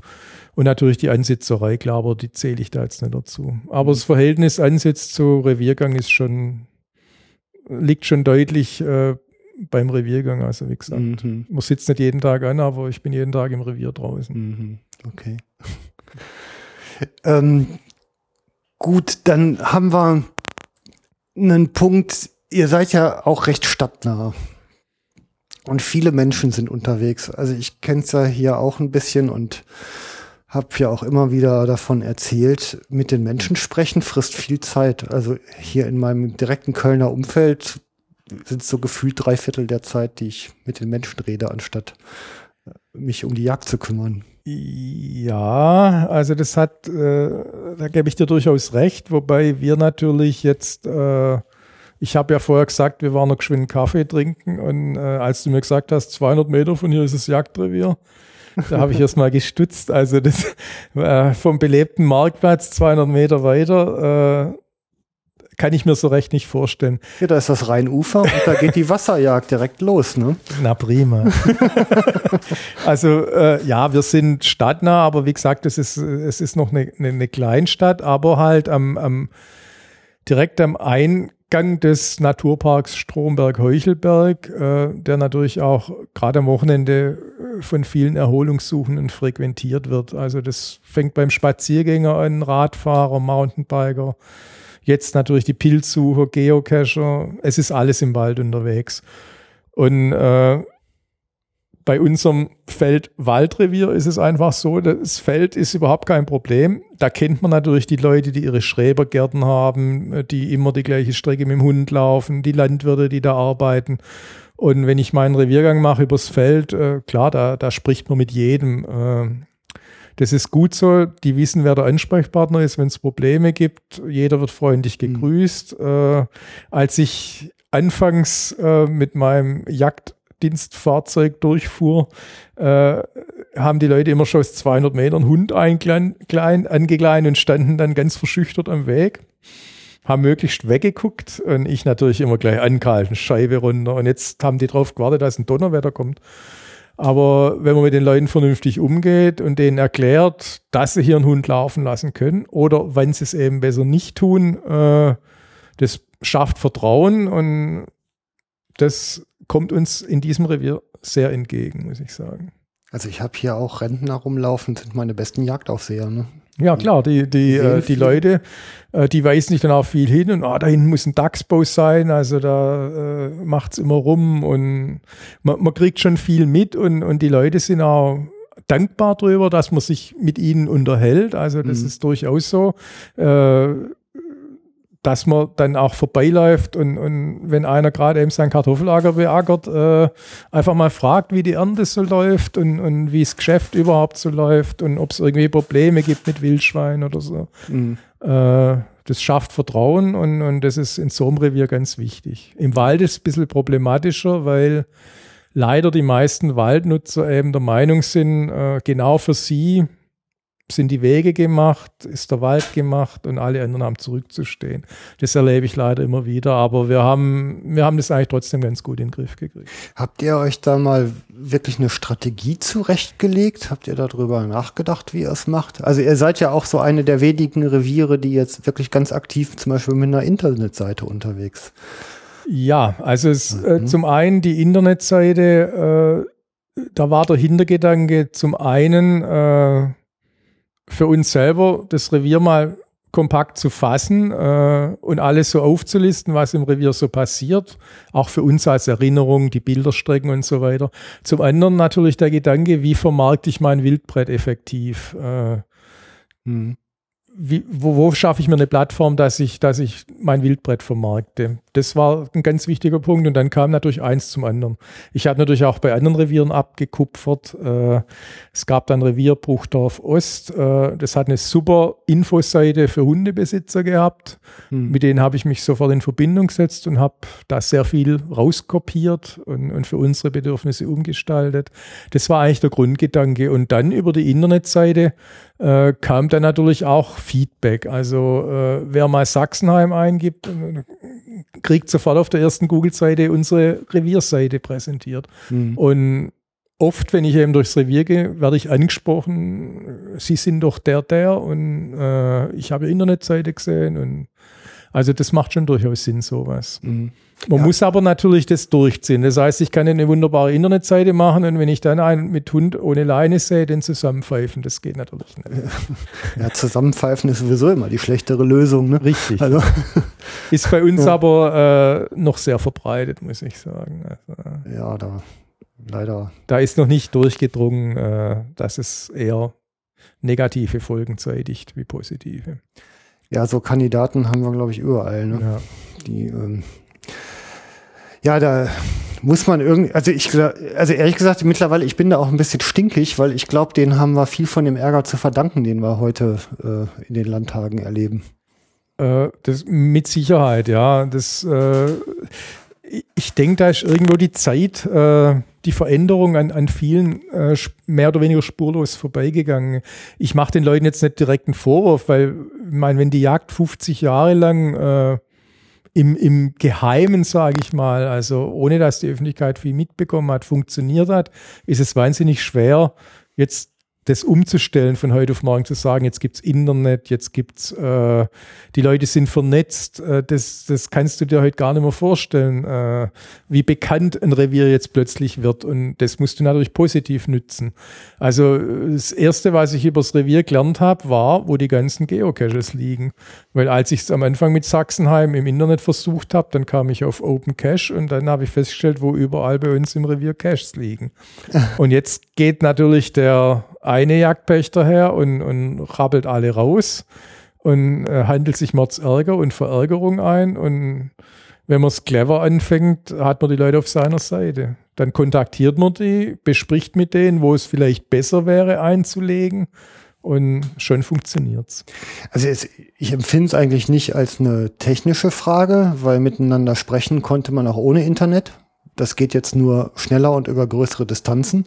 Das ist doch eigentlich eine Frage von Sozialkompetenz. Und ich meine, wenn ich jetzt ein Interesse an der Sache habe, dann ähm, ist es doch irgendwie auch normal unter Menschen, dass man den nachfolgenden Generationen die Welt am besten mal mindestens genauso gut hinterlässt, wie man sie vorgefunden hat. Ähnlich wie bei einer Toilette. ja, ja äh, klar, aber es gibt eben noch ganz viele Menschen, die fern von Internet leben, also es soll es wirklich noch geben, äh, die gar nicht wissen, was das ist und die nach wie vor durch ihr kleines Revier stromern und jeden anpfeifen, weil sie der Meinung sind, äh, außer den zwei im Wald kriegt es ja eh keiner mit. Und äh, da verstehe ich schon durchaus, äh, wenn einer dann mal 50 Jahre auf die Jagd gegangen ist und das Revier auch so lange hatte, dass der jetzt im Alter von 80 Jahren nicht nur anfängt, äh, eine offensiv positive Öffentlichkeitsarbeit zu betreiben. Da ist dann eher die, die, die, die jüngere Generation gefragt, also die Begehungsscheininhaber, die, die Jungjäger, die wirklich Jungjäger sind zwischen 20 und 30 und 40. Die Generation müsste mit dem technischen Wissen, das sie hat und, und mit dem ganzen Rahmen, den sie mitgekriegt hat, jetzt offensiv positiv mhm. arbeiten. Also das ist eigentlich nicht die Generation 80, die, die hat ihr, ihr Ding gemacht, die hat auch ihre Leistung gebracht. Also das darf man jetzt auch nicht verteufeln, sondern man muss jetzt einfach sagen, jetzt ist es an der Zeit, äh, dass die junge Generation in die Pflicht kommt und es anders macht, vielleicht auch besser macht. Mhm. Ja, leider manchmal gegen den Widerstand. Ne? Das ist nicht immer einfach. Also nicht jeder, äh, nicht jedes Revier hat das Glück wie wir, dass wir einen Jagdherrn haben, der allen diesen Dingen äußerst positiv gegenübersteht. Es gibt natürlich äh, andere Reviere, die ich kenne, äh, da kommen dann auch die alten Sprüche her, die man als Jäger so kennt, die ich hier jetzt aber nicht äh, weiter ausführen möchte. Es ist schwierig, aber Piep. ich, ich wird ausgepiepst. ja, aber ich erlebe natürlich auch Reviere, äh, die jetzt in, in, in, in jüngeren Händen sind, ob es jetzt unterverpachtet ist oder, oder wie auch immer, äh, wo eine junge Generation 30 plus äh, das Ganze jetzt wirklich toll in die Hände nimmt. Also mhm. mir ist da nicht bange. Das, das braucht vielleicht ein bisschen länger wie anderswo, aber wir kriegen das auch hin. Ja, ich wäre, also ich bin, hat jetzt ja alles wieder ganz viele Faktoren. Also grundsätzlich traue ich es dem Nachwuchs auch zu. Da sind echt tolle Typen dabei, ähm, die auch wirklich vernetzter denken. Und dieses über den Tellerrand denken, das ist eigentlich eine, eine Qualität, die braucht man, glaube ich, in diesem verantwortungsvollen Umfeld ganz besonders. Ne? Also du, du bist ja auch jetzt, ich meine, du hast ja so eine, du hast ja eine Nabu-Vergangenheit. Viele rufen jetzt Pfui an der Stelle, aber ich meine, du, du kennst ja jetzt irgendwie die, die Lager so von innen und äh, da ist ja auch viel ähm, Kooperationsmöglichkeit. Und äh, ich meine, nach allem, was ich so höre, ist je tiefer man irgendwie auf die Arbeitsebene runterkommt, umso besser geht das miteinander umgehen. Ne? Also ich habe die Erfahrung gemacht, äh, vor Ort ist es völlig unproblematisch. Im Gegenteil, äh, es wird in den, in den meisten äh, Revieren Hand in Hand gearbeitet. Äh, die NABU-Gruppe, der ich vorstand, äh, es waren alle, alles Praktiker, das heißt, denen war es einfach wichtig, dass die Nistkästen da hingen, wo sie hängen müssen. es war ein Geben und ein Nehmen und je höher man kommt, umso mehr wird es natürlich ideologisch und politisch und da wird es natürlich schwierig, weil da, wo Ideologie äh, im Spiel ist, spielen ja Fakten bekanntlich keine Rolle mehr. Äh, da kann ich mit diesen Sachen nicht punkten. Aber unten ist überhaupt kein, äh, kein Problem zu erwarten. Und ich würde umgekehrt äh, fast jedem raten, jedem Jäger raten, in NABU-Gruppen aktiv zu sein. Das hat unheimlich viele Vorteile. Mhm. Also äh, warum ich es jetzt nicht mehr bin, hat einfach schlicht und einfach den Grund, dass ich dass es äh, mit meiner Zeit doch nicht mehr vereinbaren kann. Zu viel Jagd, also es, es geht einfach nicht alles. Mhm. Aber ich würde es durchaus begrüßen, wenn mehrere Jäger äh, auch in diesen äh, sogenannten Naturschutzverbänden tätig werden, um an der Basis einfach auch positiv für die Jagd zu arbeiten. Ja, es sind halt Zusammenhänge, die ja, die einfach gegenseitig gewinnbringend sind. Also Richtig, ja. Gerade hier meine letzte Aufnahme Großtrappe hat mich da dann ja doch ein bisschen geprägt, obwohl die jetzt erstmal mit, mit den anderen Naturschutzverbänden nicht unmittelbar was zu tun hatte, ja. Aber ähm, dieses Denken über den Tellerrand und den Gesamtzusammenhang Lebensraum betrachten mit allem, was da drin wirkt und, und fleucht und sich gegenseitig bedingt, ist einfach sinnvoll. Richtig, ja. Für die einen wie für die anderen. Ja, ganz klar. Ja. Ja, und ich sag mal, wenn man dann in einem solchen Kontext vielleicht irgendwann auch mal seinen 26 Ender erlegt, dann ist da nur ein dickes Weidmanns Heil zu, zu wünschen. Da ist überhaupt nichts gegen einzuwenden. Nein, natürlich ja. nicht.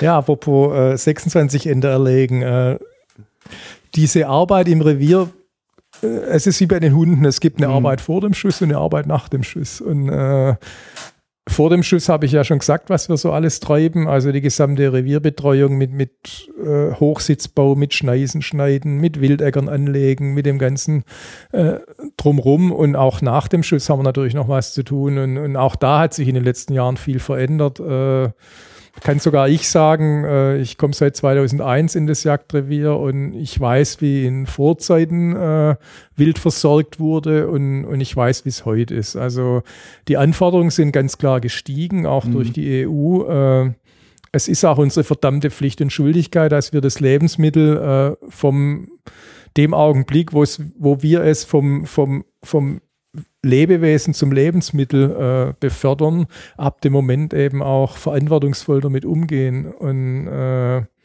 da liegt natürlich auch gewohnheitsmäßig noch das eine oder andere im Argen, ganz klar. Mhm. Aber da wollen wir auch versuchen, äh, Vorbild zu sein. Wir haben 2013 eine nagelneue Wildkammer erstellt mit allem Schnickschnack. Mhm haben es auch vom Veterinäramt abnehmen lassen. Äh, da gab es auch ein großes Hallo. Also inwiefern?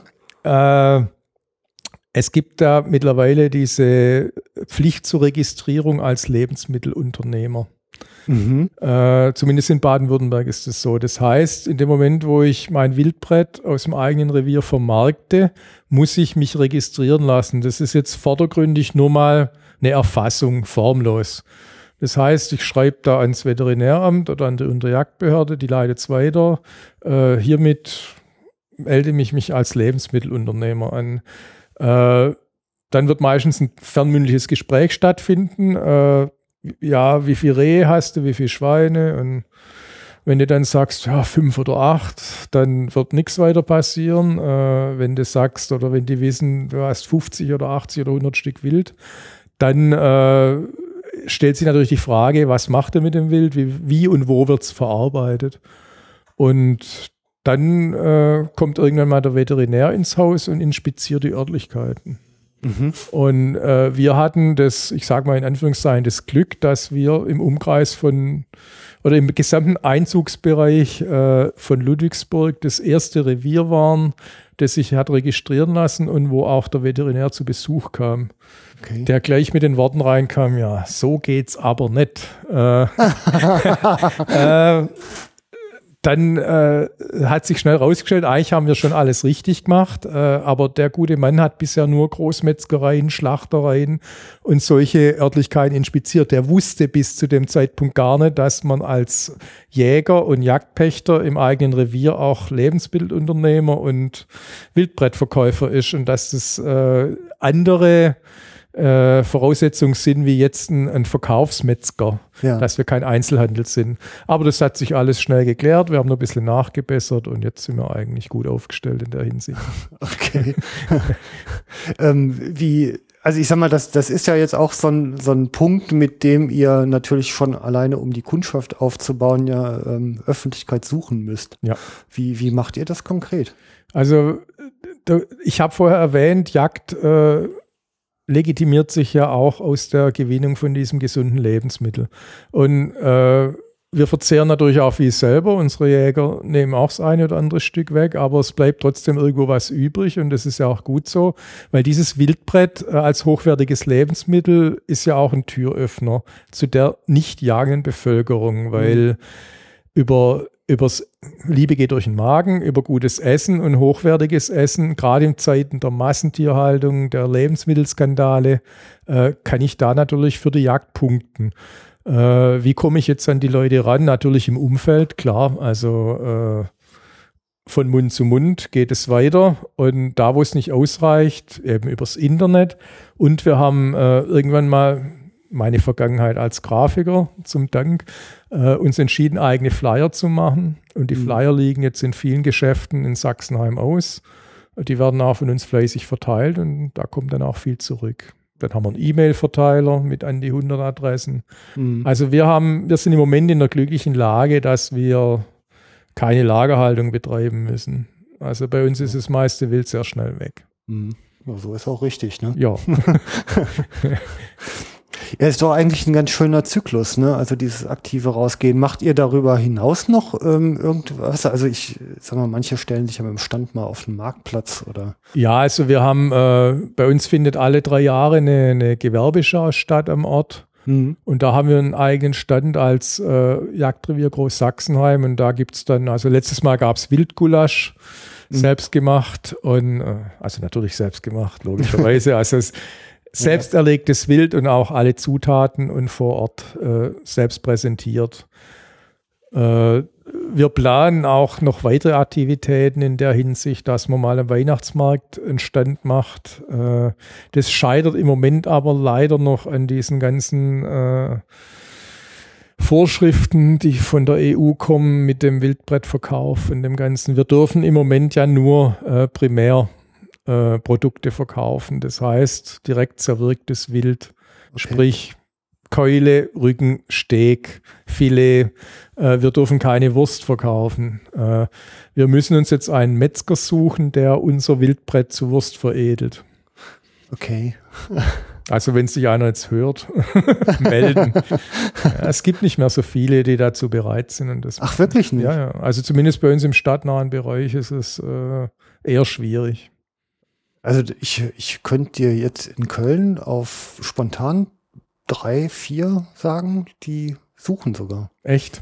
Also ich Das bin sogar angesprochen, äh, Ja. hasse nicht, kannst du nicht, wir brauchen. Also da hier Mhm. ist die Nachfrage wirklich größer als das Angebot. Also wir, wir suchen noch, ich bin auch guter Dinge, dass wir eines Tages was finden. Bis dahin produzieren wir unsere Wurst selber und essen sie auch selber. Also wir Ja. haben jetzt schon mehrfach äh, Wildfleisch zu Wurst verarbeitet Mhm. mit einem wirklich guten Erfolg. Also schmackhaft, alles bestens, aber wie gesagt, im Moment nur für den Eigenverbrauch. Mhm. Aber das wäre natürlich schön, weil mit einer, mit einer Salami äh, oder einem Pfefferbeißer auf dem Weihnachtsmarkt äh, kann ich natürlich besser punkten wie jetzt mit einem abgepackten Stück Fleisch, wo ich Mhm. wieder mit der Kühlung und mit allem aufpassen muss. Mhm. Aber Wildbrettverkauf, Wildbrettvermarktung äh, sollte man nicht unterschätzen. Gerade in der jetzigen Zeit ist das ein unheimlich positiver äh, Stimmungsmacher für, für Ja. die Jagd. Also das ist ganz wichtig. Ja, mehr Bio und mehr artgerecht geht ja nun mal Mehr nicht. Bio ne? darfst du nicht sagen. Ich weiß, gibt man, kriegt man kann, man kann ja die Ernährung nicht Richtig. nachweisen. Genau. Also mehr Natur geht nicht, heißt es bei uns. Ja. Ja, ja, okay. Ähm, was ihr ja auch irgendwie ganz intensiv macht bei euch, ist halt Technikeinsatz. Also ein paar Sachen haben wir ja schon angesprochen. Eine Wildkammer mit ist ja eigentlich schon ein Riesenklopper, sowas alleine ins Revier zu setzen. Ähm, ihr habt ja Werk Betriebshof, Werkzeug, ein Stückchen Fuhrpark. Ähm, ihr habt eure Fahrzeuge beschriftet, ne? ja. Ja, was eigentlich noch in die, in die Öffentlichkeitsarbeit gehört und wo ich ein bisschen gestaunt habe bei euch, äh, du machst es wie Ursula von der Leyen, da werden Drohnen eingesetzt, ne? Ja. Also wir, gut, ich meine, ich bin als Fotograf und, und Filmer und, und äh, Internet-Junkie natürlich schon ein bisschen technikaffin und Mhm. wenn es irgendwas Neues gibt, äh, wo sich auch für die Jagd nutzen lässt, dann äh, gucke ich mir das auf jeden Fall an. Also es ist absolut notwendig, dass man das richtige Werkzeug fürs Revier hat, also die ganzen Freischneider, Motorsägen. Das ist einfach genauso Pflicht wie, wie eine Büchse und eine Flinte. Äh, diese Drohne, die du gerade angesprochen hast, das war äh, ja eigentlich auch ein bisschen eine Schnapsidee. Äh, ich fand es einfach mal geil, Bilder von oben zu haben vom Revier. Wie sieht von, unser Revier eigentlich von oben aus? Äh, Mhm. Und dann kam die Geschichte mit der Drohne, habe ich mir irgendwo zeigen lassen und dann musste also so eine Drohne her. Und dann habe ich die nächsten Wochen damit verbracht, mein Revier abzufliegen. Das heißt, ich habe mich überall, wo es irgendwo ging, hauptsächlich eben am Feld hingestellt, das Ding hochgelassen und einmal rauf und runter und Filmchen gedreht vom Revier. Äh, es eröffnet im wahrsten Sinne des Wortes neue Perspektiven. Ja. Äh, es gibt neue Möglichkeiten für Ansätze, habe ich festgestellt. Äh, alte müssen weg. Äh, Ach echt, ja? ja, ja, doch, das sieht man von oben ganz gut. Äh, du siehst, äh, äh, du kannst aus 30 Meter Höhe, siehst du, wo die Wechsel rein und rauskommen. Also ist schon, Wirklich? ja, echt. Es ist Scharf. richtig detailliert. Äh, die zweite Idee war dann, ich habe, wie gesagt, bin sehr gut vernetzt, auch zu Meuteführern, Nachsucheführern. Und mein Freund Stefan Endres, Fox-Terrier Bottwartal, mit seiner Stöbermeute, nimmt mich immer mal wieder mit zum, zum Maisjagd, zur Drückjagd. Und mit dem habe ich mal telefoniert und gesagt, ah, ich habe jetzt Bilder von oben vom Revier. Und dann war er der Meinung, hey, der muss unbedingt vorbeikommen. Ja. Äh, ich habe da ein Maisfeld, da hocken Sauen drin, vielleicht sehen wir da was. Und äh, ja. daraus entstand dann die Idee, einfach äh, solche Schadflächen mal abzufliegen und zu gucken, äh, wie viel Schaden ist entstanden. Und mittlerweile äh, bieten wir das eigentlich anderen Revieren auch an, zu sagen, hör her, äh, wir fliegen mal drüber und dann kannst du die Meute kommen lassen oder auch nicht. Gegen geringe Aufwandsentschädigung. Äh, also ich selber mache da nichts, aber natürlich die Hundemeute, Hundeführer kriegen für solche Einsätze schon was, klar. Ja, ja, Ja. okay. Ja, ich meine, ist ja nur, wenn man so einen Aufwand vor sich herschiebt und ich meine, äh, da ist ja auch nicht so schlimm, wenn ab und zu mal ein bisschen wieder was reinkommt. Ach, also Dafür äh, muss man sich nicht schämen. Ich höre nein. auch damit auf. langsam nicht.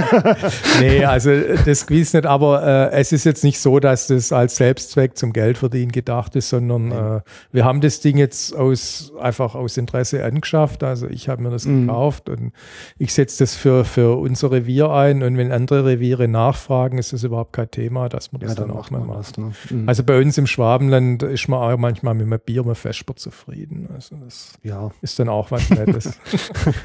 genau. Also ich meine, so richtig Drohne im militärischen Sinn ist es nicht. Also es sind Quadrocopter mit Fernsteuerung Richtig, und ja. ähm, ja, da ist wahrscheinlich so eine relativ handelsübliche Kamera unten. Ach, dran, es gibt oder? verschiedene Systeme. Also äh, ich habe mich natürlich aufs Einfachste gestürzt. All in one, ready to fly. Das Okay. heißt, Kamera hängt bereits unten dran. Du musst im Grunde genommen nur geschwind mit dem Ding umgehen lernen. Und du kannst es übers Handy, übers iPhone, über Android oder über ein iPad steuern Ja, und auch die Kamera steuern übers gleiche Gerät. Äh, es gibt natürlich auch teure, hochwertige Systeme, da kannst du dann Wärmebildkameras, Filmkameras, alles dranhängen. Die haben dann schon mal einen Meter Durchmesser, aber da brauchst du eine Aufstiegserlaubnis dafür. ach, da geht's wieder los. Ja. Ach, du hast vorher die Versicherung angesprochen. Äh, wer eine Drohne fliegen will, braucht eine Haftpflichtversicherung. Ah, ja, das Wollte ich nur mal kurz erwähnt haben. Ja. Die Kollegen im Modellbau kennen sich wahrscheinlich aus. Die kennen sich aus, genau. Ich weiß noch, es gibt so eine 20-Kilo-Grenze. Wenn man drüber geht, wird man, glaube ich, sogar zulassungspflichtig Genau, vom ja. Luftfahrt- und Verkehrsamt Ganz genau, irgendwie. ja. Mhm. Ja, ein Riesentheater. ähm, was für Strategien wendet ihr denn bei der Bejagung so an? Wie geht man daran bei der Bejagung? Also die Strategie äh, wird im Grunde genommen vorgegeben von, den, äh, von diesem stadtnahen äh, Bereich. Das heißt, ich muss natürlich zur Zeit, oder ich, ich fange es umgekehrt an, nochmal löschen zurück. Hier wird nichts Hier gelöscht. wird nichts gelöscht. Also ich fange von vorne an. Äh, wir haben Rehwild zu bejagen im Wald wegen dem Verbiss. Im Feld ist es uns eher freigestellt. Da haben wir keinen Schaden durchs Rehwild. Mhm. Das heißt, das, was wir an Rehwild im Feld jagen, äh, ist einfach zur Wildbrettgewinnung. Äh, es ist auch schwieriger zu bejagen bei uns im Feld, weil wir sehr offene Fläche haben, äh, an alten Weinbergen angrenzend und das Wild ist durch den, durch den eben durch diesen Bevölkerungsdruck äh, hauptsächlich nachtaktiv. Das heißt, die ganz, ganz frühen Morgenstunden und die ganz späten Abendstunden mit, mit ganz wenig Zeitfenster, wo, wo, wo ich noch was sehe, wo, wo bejagbar ist. Äh, Im Wald ist es etwas besser, aber ich kann aufgrund der ganzen äh, Beobachtungen, die wir mit den Wildkameras gemacht haben, äh, deswegen ist es auch ein ganz wichtiges Instrument für uns, äh, ganz exakt nachvollziehen, wann mein Rehwild läuft und wann nicht. Und nach diesen Zeitfenstern richten wir uns. Und das ist einfach äh, früh morgens, ist jetzt keine alte Weisheit, aber sehr früh morgens. Und dann habe ich mittags nochmal ein Zeitfenster äh, und dann halt nochmal spät abends. Äh, wir machen es meistens in der Einzeljagd, Ansitzjagd. Äh, da werden die meisten geschossen. Aber wir gehen in letzter Zeit dazu über, Sammelansätze zu machen. Sprich, an einem Tag äh, möglichst viele Sitze in einem Revierteil abzusitzen Mhm. äh, mit acht oder zehn Jägern und dann mit äh, ein, zwei, drei Leuten mit Hund äh, durchzugehen. Jetzt nicht als Drückjagd, äh, sondern einfach die spazieren durch den Wald, durch die Einstände und äh, drücken das Wild jetzt eigentlich vertraut vor sich her. Das heißt, es kommt nicht flüchtig. Mhm. Und mit der Strategie haben wir jetzt in den letzten anderthalb Jahren eigentlich auch ganz gute Erfolge erzielt Mhm. verringert den Jagddruck äh, auf der Fläche und äh, hat aber wiederum den Nachteil, dass ich eben, wenn ich Samstagmorgens von, von, von fünf bis sieben im Wald bin, dass um sechs die ersten Jogger kommen, Radfahrer, da muss ich schon wieder verdammt aufpassen. Also das, Mhm. diese Strategie äh, ist uns auf jeden Fall aber lieber wie, wie die Rehe nachher auf der Drückjagd. Wir haben revierübergreifende Drückjagden, sind bei uns angeordnet Mhm. jedes Jahr. Und ich bin aber froh, wenn ich meinen Abschuss äh, vorher schon so weit im Griff habe. Äh, angeordnet von wem? Das wird vom Hegering und von der, äh, auch von der Jagdgenossenschaft gewünscht. Also Okay. äh, mhm. die ist revierübergreifend. Wir allein haben ja schon zehn angrenzende Reviere als Nachbarn. Mhm. Äh, insgesamt sind an die 25 Reviere beteiligt, die an vier oder sechs verschiedenen Wochenenden äh, je nach Gebiet diese Drückjagden veranstalten. Mhm. Also mit uns zusammen jagen sechs andere Reviere. Dann. Okay. Ja, das ist ja schon mal ganz schön Fläche, ne? Da kommt Fläche zusammen und da kommt, wenn es gut läuft, auch Strecke zusammen. Mhm. Aber wie gesagt, da soll es halt hauptsächlich auf die Sauen gehen und äh, mir wäre es am liebsten, wir bräuchten da keine Rehe mehr zu schießen bei der Drückjagd. Das ist ja immer so ein bisschen problematisch. Äh, wir schaffen es vielleicht vorher. Mhm. Wie gesagt, durch die Sammelansätze halt. Okay. Ähm, Rehwildbejagung ist ja im Moment auch heiß diskutiert teilweise. Also ähm, die, die Waldstrukturen bauen sich ja um, ne? Und früher heißt es, kamen sie immer gern aufs Feld hinaus, um sich halt einfach den Bauch voll zu hauen. Heute brauchen sie teilweise gar nicht mehr aufzustehen. Mhm. Ist das auch so ein Motivator, dass ihr auf diese Jagdstrategie gekommen seid? Äh, es gibt dadurch nichts Schöneres, wie am Waldrand zu sitzen, äh, so im, im Abendlicht und dann tritt vertraut das Rehwild vor die Büchse. Äh, mhm. Äh, die Zeiten sind äh, bei uns auch schon lang vorbei, weil eben die Beunruhigung äh, an diesen Plätzen permanent vorhanden ist und, und das Rehwild dann einfach entweder gar nicht rauskommt oder zur Nachtzeit. Also an solchen Stellen, wenn ich Wildkameras platziere, habe ich Rehwild 22 Uhr, 23 Uhr, 1 Uhr. Aber vor 22 Uhr tritt da nichts mehr aus. Da mhm. hast du dann maximal noch Jogger und Hundespaziergänger, manchmal auch Autofahrer, die, die abkürzen. Das heißt, wir müssen gucken, dass wir Plätze finden, wo das Rehwild noch austritt. Äh, oder eben dahin gehen, wo das Rehwild sich aufhält. Und das ist jetzt halt leider meistens in diesen Dickungsbereichen in den Naturverjüngungen der Fall. Das Rehwild bleibt aufgrund des Drucks von außen den ganzen Tag da drin stehen und macht da natürlich dann auch Verbiss. Mhm. Äh, deswegen auch die Sammelansitze rund um solche Einstände rum und dann ein langsames Durchdrücken, um es einfach aus der Fläche rauszukriegen ins Freie. Mhm. Man muss kreativ werden. Ne? Ja, man muss sich ständig anpassen. Ich meine, das macht das Ganze ja spannend. Also ich, ich, ich muss immer schmunzeln, wenn ich in den einschlägigen Foren äh, die Weisheiten lese, ja, das muss so und so und das muss so und so und Regiejagd ist das Beste und Intervalljagd ist das Beste und äh, das, das mag für ein Revier absolut die richtige Lösung sein, im anderen Revier bringt es überhaupt nichts. Und das Erste, was ich gelernt habe, äh, kein Revier ist gleich und äh, du musst einfach alles durchprobieren, bis du auf eine Lösung kommst. Und äh, selbst wenn du für ein, zwei, drei Jahre eine Lösung hast, kann das in vier Jahren schon die falsche sein. Mhm. Also du musst flexibel bleiben und, und dich immer umgucken. Äh, der Wald wächst, äh, wir kriegen da, wo wir früher äh, kniehohe oder hüfthohe äh, Bestände hatten, die sind jetzt aus dem Äser rausgewachsen, sind immer noch dicht, aber da ist kein Rehwild mehr drin, da wird nicht mehr geäst. Mhm. Äh, wir kriegen Pflanzungen von Douglasien rein. Äh, die haben jetzt alle einen Einzelverbissschutz. Wir haben trotzdem äh, Sitze aufgestellt, mal temporär, um, um, um da zu gucken. Äh, in zwei, drei Jahren wird das für uns der schönste Zone-Einstand sein. Dann muss sich wieder die Jagdtaktik ändern, dann kommen wieder irgendwo eine Kirrung an den Rand, äh, weil da werden natürlich die Sauen unter den Douglasien liegen, wenn die mal erst mhm. Berührung haben unten. Ja, okay. Der kürzeste Jägerwitz, ne? Ich kann's. ja. ja, man kommt echt nicht hinterher. Ja. Ähm, die Gesellschaftsjagden, habt ihr da die Führung oder macht die jemand anders? Wie organisiert ihr die? Äh, die ist bei uns so geregelt, äh, du meinst diese Revierübergreifenden ja, Rückjagden, ja. äh, das jeweilige Revier veranstaltet seine eigene. Das heißt, du bist gehalten, eine Drückjagd zu organisieren mit der dir genehmen Anzahl Treibern, dir genehmen Anzahl Schützen. Äh, das bleibt dir alles völlig selbst überlassen. Revierübergreifend heißt einfach zur gleichen Zeit. Zur gleichen Uhrzeit. Es startet zur gleichen Zeit, es endet zur gleichen Zeit und die Durchgangsstraßen äh, durch den jeweiligen Landschaftsteil werden in der Regel komplett gesperrt. Ach, komplett. Das ist ein Riesenvorteil, okay. ja. äh, weil man natürlich A, die Hunde laufen lassen kann, mhm. äh, ohne Gefahr und B, auch eben für die Autofahrer, die da durchfahren würden, äh, mit flüchtendem Wild, ist ja auch nicht zu spaßen. Also, das macht schon Sinn und die Organisation obliegt aber jedem Revier jetzt selber. Das ist bei guten Revieren ein Vorteil, bei den äh, weniger fortschrittlichen Revieren ist es sicherlich ein Nachteil, dass man die dann mhm. auf sich gestellt lässt. Also es wäre vielleicht sinnvoller, das äh, revierübergreifender zu organisieren.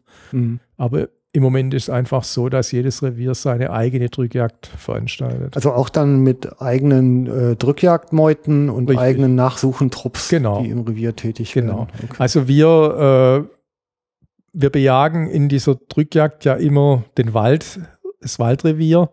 Äh, mit unseren Ansitzeinrichtungen, das sind da circa 40, die wir im Waldrevier stehen haben. Und wir haben, wenn wir jetzt die letzten Jahre rannehmen, haben wir da immer an die 30 Schützen mhm. platziert, an Wechseln, also an, an Drückjagdständen, die wir temporär aufbauen, aber auch an vorhandenen Einsatzeinrichtungen.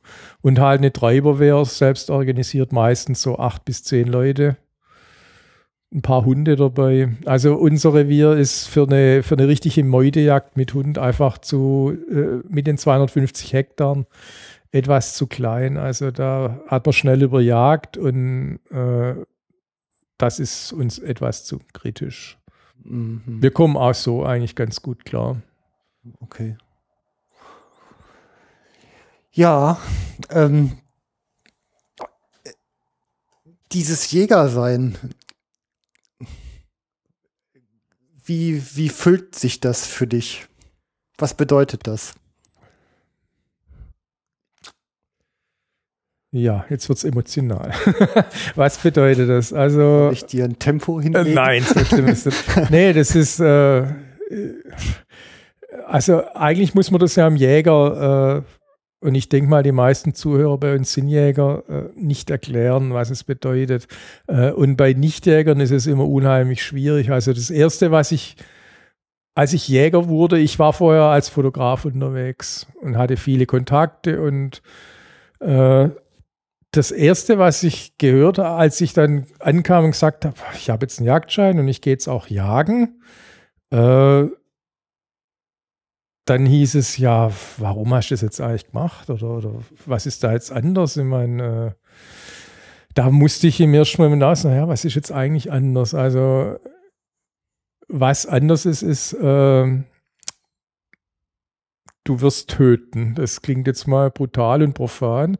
Und es ist auch wahrscheinlich für jeden Jagdscheininhaber, der gerade anfängt und den ersten Ansitz macht und das erste Mal auf Wild zielt, äh, eine riesige Hemmschwelle oder eine riesige, äh, eine riesige Umstellung, weil die Jagd ist das einzige Handwerk weltweit, wo du erst nach deiner Prüfung das Handwerk ausüben darfst. Bei allen anderen hast du ja vorher von mir aus zwei oder drei Jahre lang äh, geübt und dann wirst du auf die Kunden losgelassen und dann kannst du sagen, ich mache mich selbstständig, ich bin jetzt Klempner, Schreiner oder Metzger.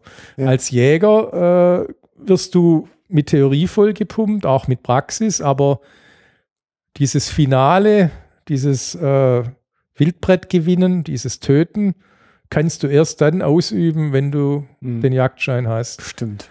Und äh, ich kenne jetzt persönlich niemand, habe mir aber glaubhaft versichern lassen, dass es Menschen gibt, die nach dem ersten Erlegen von Wild äh, die Jagd wieder haben ruhen lassen. Ja. Äh, Verstehe ich durchaus. Es ist ein Riesenschritt. Und äh, was bedeutet die Jagd? Also man kann nicht in Abrede stellen, dass dieses Ansitzen, dieses Warten, bis Wild vor die Büchse kommt und diese Macht zu sagen, ich lasse es laufen oder ich, ich es, dass auch dieses Machtgefühl jetzt nicht negativ, sondern du bist verantwortlich jetzt für dieses Lebewesen oder eben dafür, dass es nicht mehr weiterlebt. Also diese bewusste Entscheidung äh, zu töten äh, ist schon was, wo, wo ein nachdenklich stimmt, wo man drüber nachdenkt und wo sich, äh, wo man auch nicht so auf die leichte Schulter nehmen sollte. Ich meine, ein Metzger im Schlachthaus tötet auch, äh, klar, wir existieren, weil wir töten. Äh, ob wir jetzt Salat köpfen oder, oder Rehe erlegen, äh, irgendwas anderes lebt nicht weiter, wächst nicht weiter, damit wir weiterleben können. Und äh, ich habe neulich in der FAZ gelesen, äh, da ging es um die Jägerinnen, die ja mittlerweile immer größere Prozentzahlen in der Jägerschaft einnehmen. Äh, da hat eine Jägerin gesagt, äh, ich musste mich entscheiden, Vegetarierin zu werden oder selbst zu töten. Ja. Und äh, also der, der Spruch geht mir nach, äh, weil der äh, einen ganz wichtigen Grundsatz für mich beinhaltet, der Jagd für mich bedeutet. Ich verantworte meine Ernährung selbst. Ich entscheide mich bewusst, dass nichts für mich sterben muss, zumindest nichts äh, Außerpflanzliches. Äh, oder ich entscheide mich bewusst dafür, dass ich Fleisch essen will, dann verantworte ich es aber auch komplett. Das heißt, ich töte es selber. Und äh, ich kaufe es nicht anonym bei Aldi in der Packung, wo nichts mehr an ein Tier erinnert, sondern ich schaue in die, blau, in die, die tiefbraunen Rehaugen, drück ab, das Reh stirbt, es riecht nach Schweiß, nach Pansen. Ich muss es aufbrechen, ich muss es zerwirken und äh, bei mir persönlich war es so, mein Fleischkonsum ist ziemlich nach unten gesunken. Also bei uns gibt es fast nur noch wild, ein, mhm. zwei Mal die Woche. Äh, ich esse es viel, viel bewusster und ich kaufe auch kein so Massentierhaltungsmüllfleisch mehr aus dem Aldi oder aus dem Lidl. Mhm. Ich meine, es kann nicht jeder machen, ist ganz klar, aber wir müssten irgendwo wieder dahin kommen, dass insgesamt weniger Fleisch verzehrt wird, weniger produziert wird und dass das Fleisch, das man dann verzehrt, eben auch wieder seine Wertigkeit erhält und nicht das Kilo für 3,99 verschleudert wird. Hm. Ja, dieses verantwortlich sein, das ist, also ich halte das auch für einen sehr zentralen Punkt. Ne? Ich, ich meine, in den Gesprächen jetzt so mit, mit, den, mit den Menschen da draußen, sind die Vegetarier eigentlich die, die am ersten verstehen, was, warum Jagd was Sinnvolles ist. Also ist so meine persönliche Erfahrung. Die haben nämlich meistens genau dieses Massentierhaltungsthema als Motivation ihres Vegetarierseins und, und die verstehen das. Ne? Wie gesagt, meine Lebensgefährtin, ich habe es im Eingangsgespräch ja. erwähnt, ist Vegetarierin. Äh, das klingt am Anfang problematisch, ist es aber gar nicht, weil äh, der Anspruch, zumindest der Vegetarier, die ich kennengelernt habe, ist ja nicht der, äh, dass Fleischessen an für sich schlecht ist, sondern die Motivation kommt meistens aus dem Negativen, äh, das sich einfach seit dem Krieg entwickelt hat, äh, diese Massenproduktion, Massentierhaltung mit all seinen negativen Facetten. Und auch da komme ich wieder auf die Öffentlichkeitsarbeit zurück. Das ist natürlich auch ein ganz wichtiger Punkt, an dem man ansetzen kann, zu sagen, hör her, äh, wir Jäger äh, betreiben aktiven Naturschutz. Wir stehen für, für ein gesundes Wildbrett, für ein wertvolles Fleisch, für, äh, und nicht für die, die Massenware. Und das, das ist ein ganz wichtiger Punkt und den verstehen Vegetarier weitaus besser wie viele andere. Mhm. Besonders die Leute, die natürlich äh, die Nase rümpfen, weil man als Jäger und Lustmörder durch den Wald schreitet, aber überhaupt keine Hemmung haben, äh, McDonalds aufzusuchen, an der Dönerbude zu stehen oder, oder eben dann für 3,99 das Kilo Schweinehals bei Lidl zu kaufen. Mhm. Also diese problematisch werden ja immer die Extrempositionen. Und ich meine, man hat ja den, diesen Lebenszyklus, wo der Tod des einen das Leben des anderen ermöglicht und der Tod des einen Platz auch für neues Leben macht. Ähm, in diesem Zyklus in vollem Bewusstsein dabei zu sein, das ist etwas, was Jagd für mich halt auch so wertvoll macht, dann ein vollständiges Bewusstsein für zu haben und da auch eine verantwortliche Rolle drin zu übernehmen. Ähm, dieser, dieser Extremteil, also Industrialisierung von Tiernutzung auf der einen Seite wird zum Problem, aber das total extreme Weglassen, also wenn es in den Veganismus geht, ist aber auch genauso ein Problem, glaube ich, ne? weil man einfach die Existenz leugnet. Richtig. Auf der einen wie auf der anderen Seite. Richtig. Also äh, wie vorher gesagt, wo, wo die Ideologie die Herrschaft übernimmt, spielen ja Fakten keine Rolle mehr. Und äh, bei diesen, bei vielen, ich sage jetzt mal nicht bei aber bei vielen äh, Vegetariern, Veganern ist es ja eine Lebenseinstellung und, äh, und ein, ein Versuch auch, sich, sich als besserer Mensch darzustellen. Also seht her, ich esse kein Fleisch, ich töte keine Tiere. Äh, das ist eine gewisse Selbsterhöhung, äh, die da betrieben wird.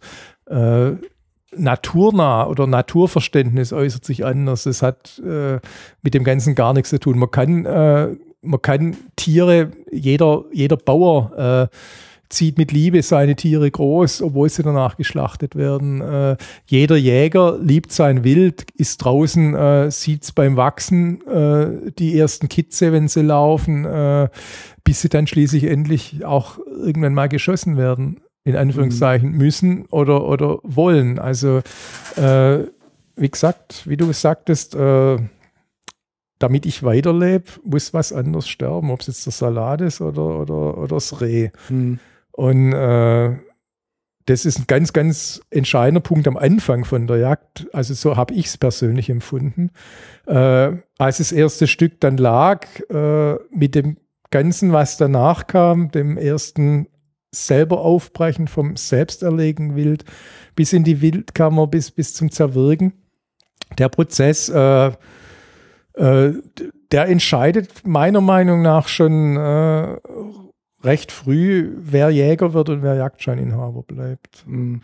Also äh, diejenigen, die über, über dieses Tun immer wieder reflektieren, sind meiner Erfahrung nach auch die Leute, die den letzten Bissen geben, äh, die ihr erlegtes Wildbrett nicht blutend, ich sage jetzt nicht mit Schweiß, sondern blutend mit offenen Bäuchen äh, am Wegesrand mit dem Handy von oben fotografieren so, und das ins Internet stellen, sondern die Leute, wo darüber reflektieren, wo, wo dankbar sind, wo, wo einfach ein Gespür für die Natur haben, das sind die Leute, die das auch nachher noch anständig behandeln. Mhm.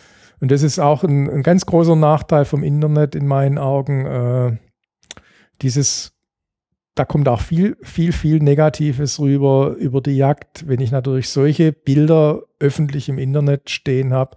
Und da gibt es dann immer wieder die Ausrede, ja, Jagd ist ein blutiges Handwerk und, und es gehört dazu. Natürlich gehört es dazu. Äh, ganz klar, äh, der Schweiß, der Pansen, äh, das Aufbrechen, das gehört dazu.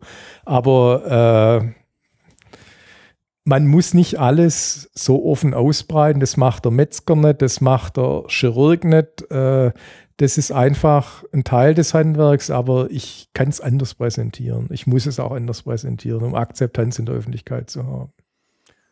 Ja, ich sag mal, Ehrlichkeit, ehrlich präsentieren und im Kontext und vollständig, glaube ich.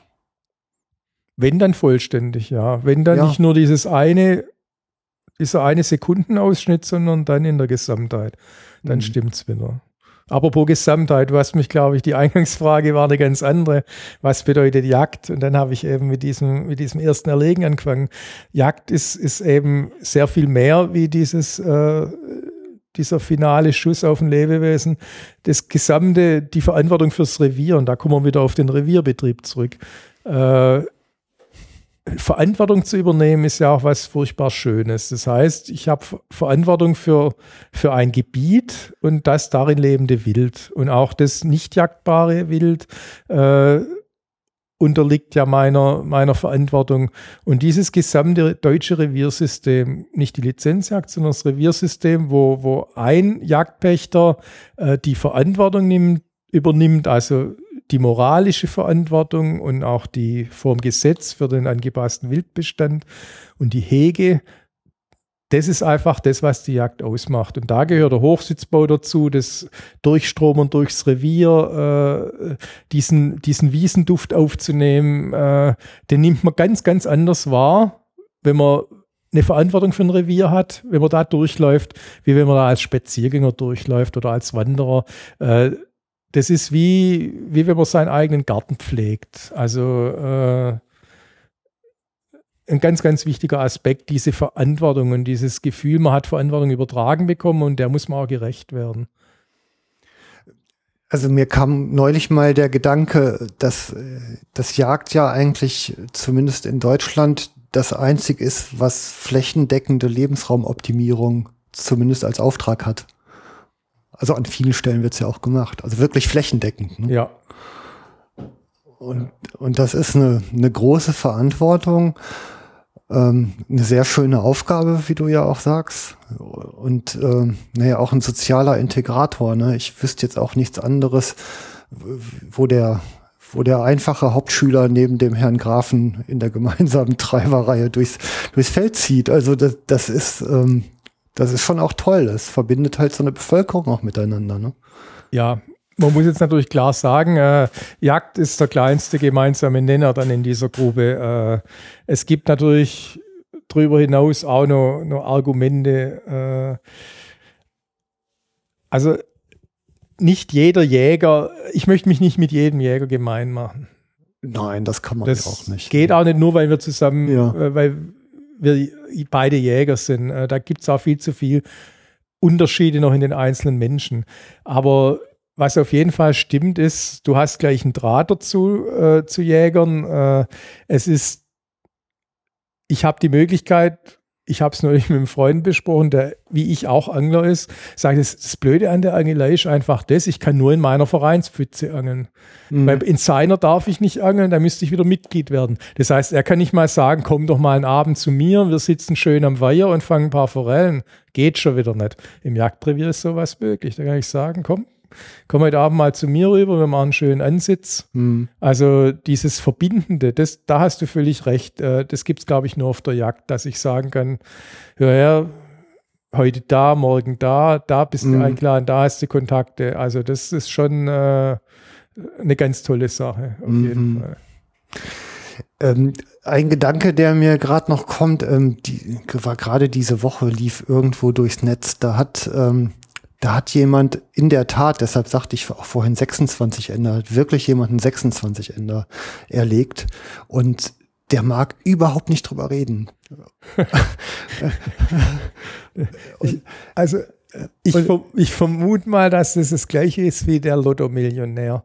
Der wird auch nicht gleich jedem erzählen, äh, dass er die Million gewonnen hat. Ich kann das gut nachvollziehen. Ich habe die ersten Kommentare im Netz gelesen. Ja, du weißt, Äh, wovon ich rede. Ich, ich grad, ne? weiß, wovon Ja. du redest. Äh, äh, ich darf jetzt von mir glücklicherweise sagen, ich habe keine Rotwilderfahrung. Äh, ich weiß alles nur aus Angelesenem, Angehörtem, Angesehenem.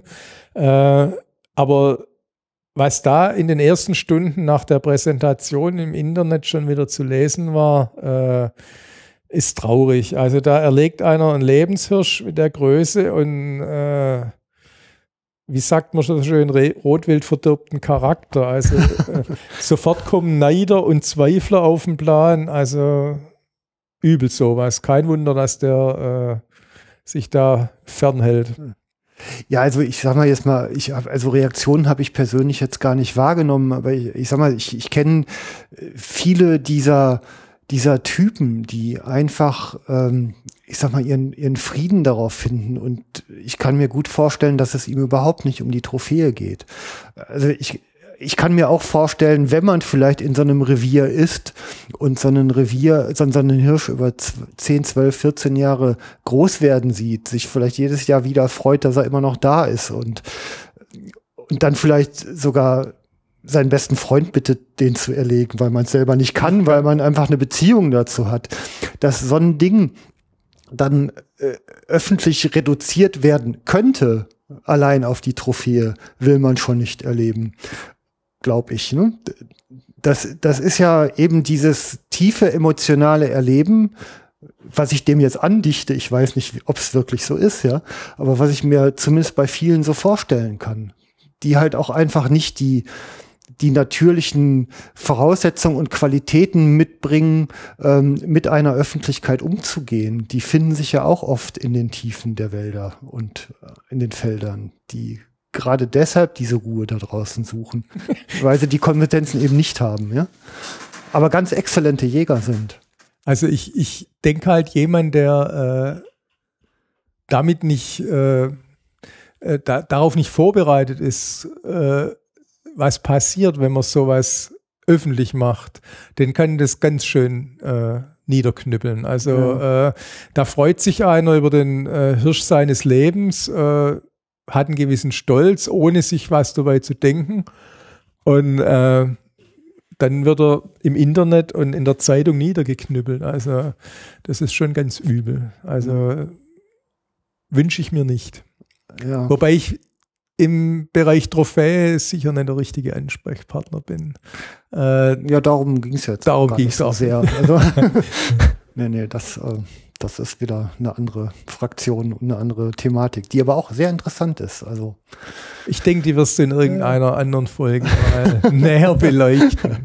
Also es, es ist, kommt natürlich nicht von ungefähr. Wir sind ein ganz normales kleines Niederwildrevier. Äh, bei uns haben wir ab und zu mal ein Sechsergehirn vom Rehböckle und äh, damit hat sich's auch schon. Also ja. bei uns ist Trophäenjagd jetzt nicht überhaupt kein Thema. Also ja, ich habe auch noch so ein zwei Zentimeter Gehirn in der Kühltruhe liegen. Egal. Ähm, ein Punkt habe ich hier noch. Ähm, da geht es nochmal um die, um die Verbände, Vereine und Jagd und Öffentlichkeit. Im Moment bewegen sich ja bewegt sich ja eigentlich viel auf der großen Plattform. Vielleicht gibst du noch mal deine Einschätzung. Also bewegen äh, tut sich in der Tat jetzt einiges äh, notgedrungen, sage ich mal, durch die Ereignisse mit den, mit den äh, sogenannten neuen Jagdgesetzen oder der Jagdgesetznovelle.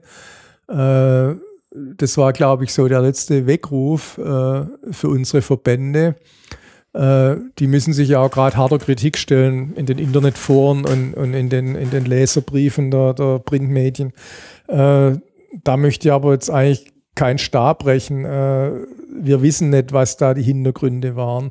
Was wir sicher sagen können oder was ich aus meiner Warte sicher sagen kann, ich mache das jetzt seit drei Jahren öffentlich äh, mit der Jagd und ich habe festgestellt, dass äh, sowohl im privaten Bereich wie auch auf Verbandsebene wahnsinnig wenig Nutzen aus diesem neuen Medium gezogen wird. Also wenn man im Internet mal guckt, Jagdzeiten wie die von, vom Jagdrevier Großsachsenheim, gibt es vielleicht zwei Handvoll deutschlandweit. Also äh, jeder Kaninchenzüchter jeder Vogelzüchter, jeder Naturfotograf hat seine eigene Seite im Netz und präsentiert.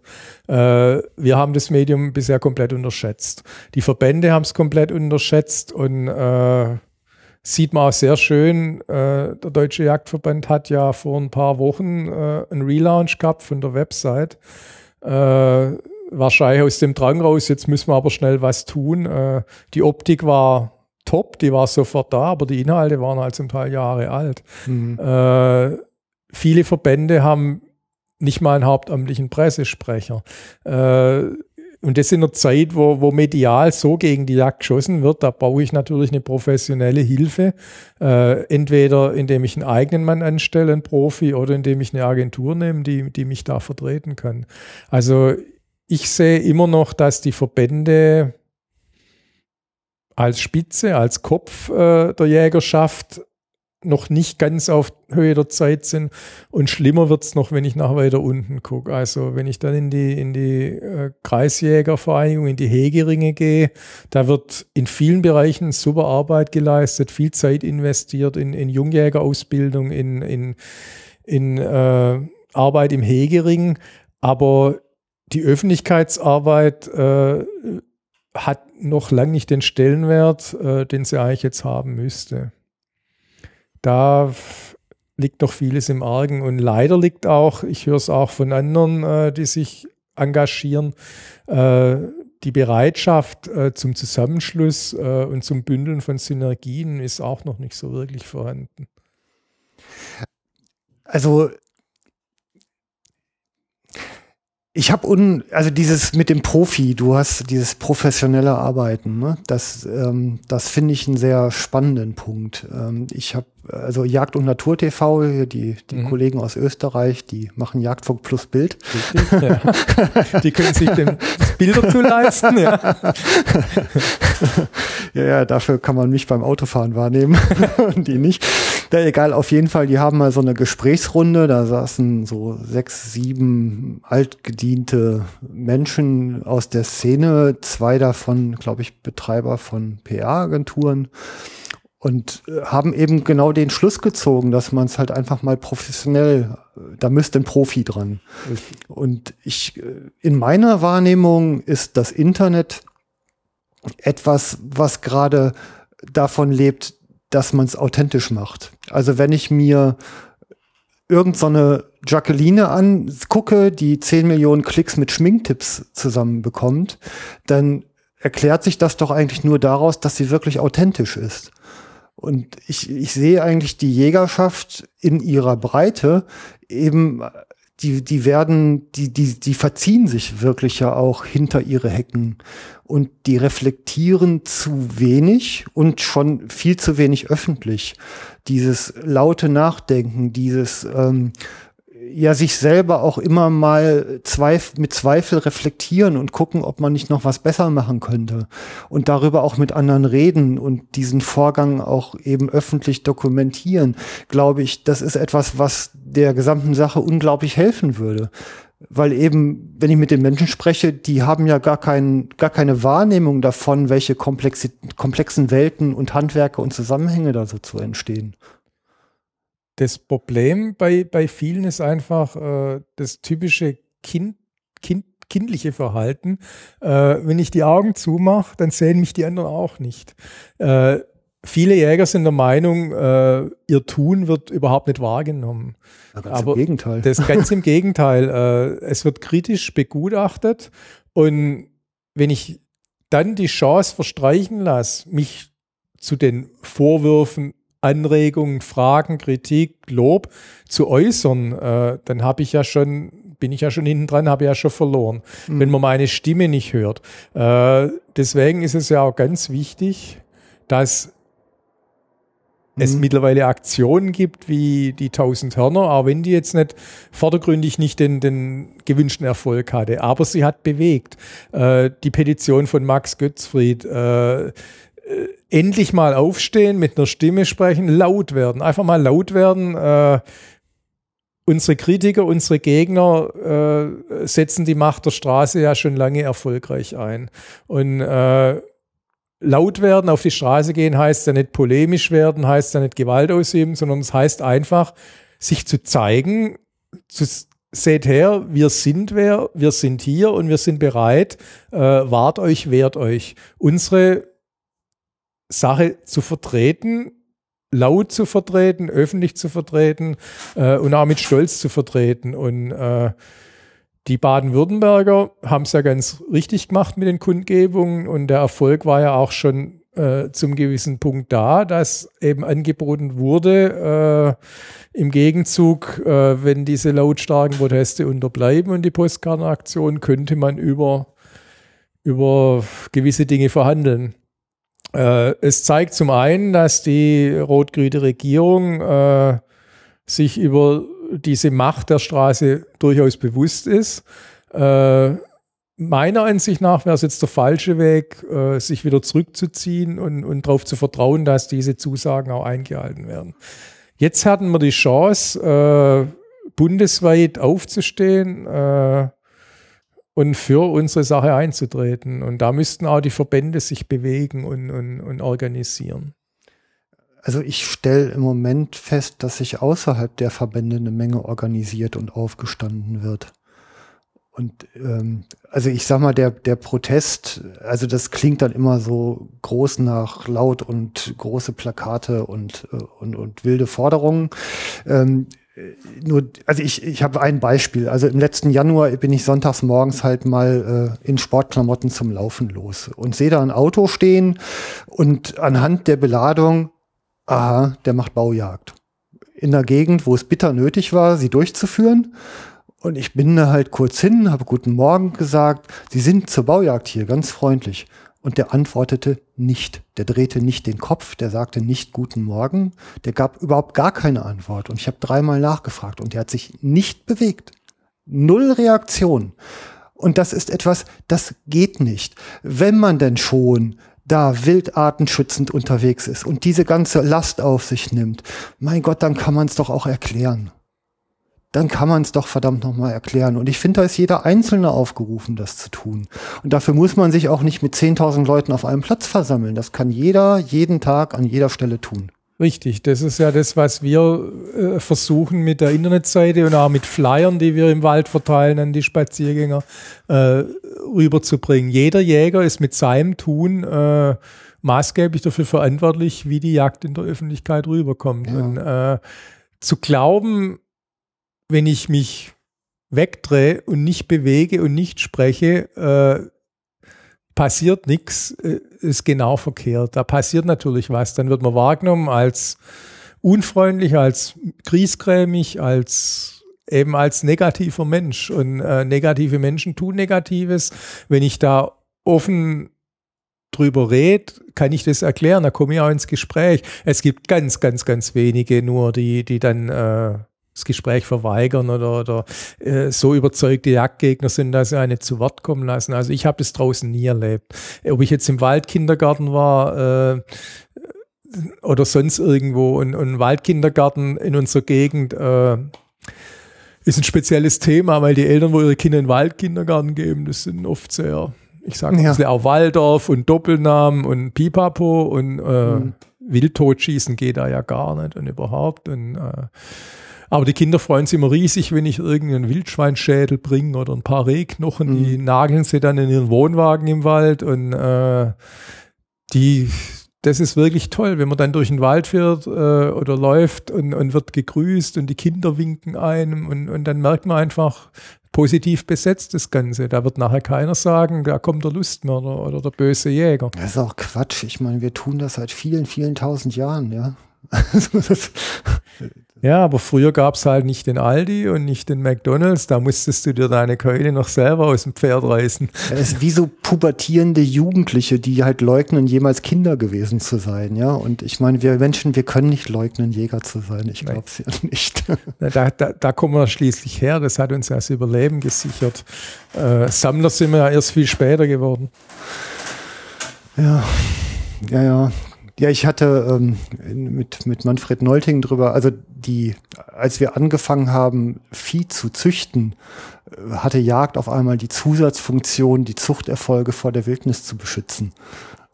Zum Beispiel. Ja, das sind alles so Gedanken, die darf ich hier lernen. Dank Menschen wie dir. Gern. Ich sage, auf der Jagd lernt man täglich was dazu. Also, äh, wenn man bereit ist, was dazu zu lernen. Ja. Und wenn man nicht den Anspruch hat, äh, ich weiß es jetzt, ich habe eine Prüfung, ich kann jetzt, ich bin jetzt, sondern man muss es jeden Tag wieder aufs Neue beweisen und sich auch überprüfen und äh, dann klappt es auch mit der Öffentlichkeit. Auch mhm. sich selber kritisch zu hinterfragen, äh, gerade mit diesen Fotogeschichten, ist es jetzt wirklich notwendig, sowas zu machen oder, oder schade ich der Jagd eher? Äh, mhm. Bei uns ist zum Beispiel der Wildverkauf in der Wildkammer. Also bloß ja. mal, äh, weil du vorher gesagt hast, gehört ja. zum Handwerk dazu, klar, da wird das Reh aus der Decke geschlagen, äh, die Sau abgeschwartet, da sieht es entsprechend aus, aber natürlich, bei uns ist äh, täglich geöffnet, das heißt, die Leute können morgens zwischen acht und abends fünf ihr Wildbrett bei uns kaufen. Äh, da ist die Wildkammer natürlich immer picobello sauber, ganz klar, aber mhm. da hängt auch mal ein Reh in der Kühlung.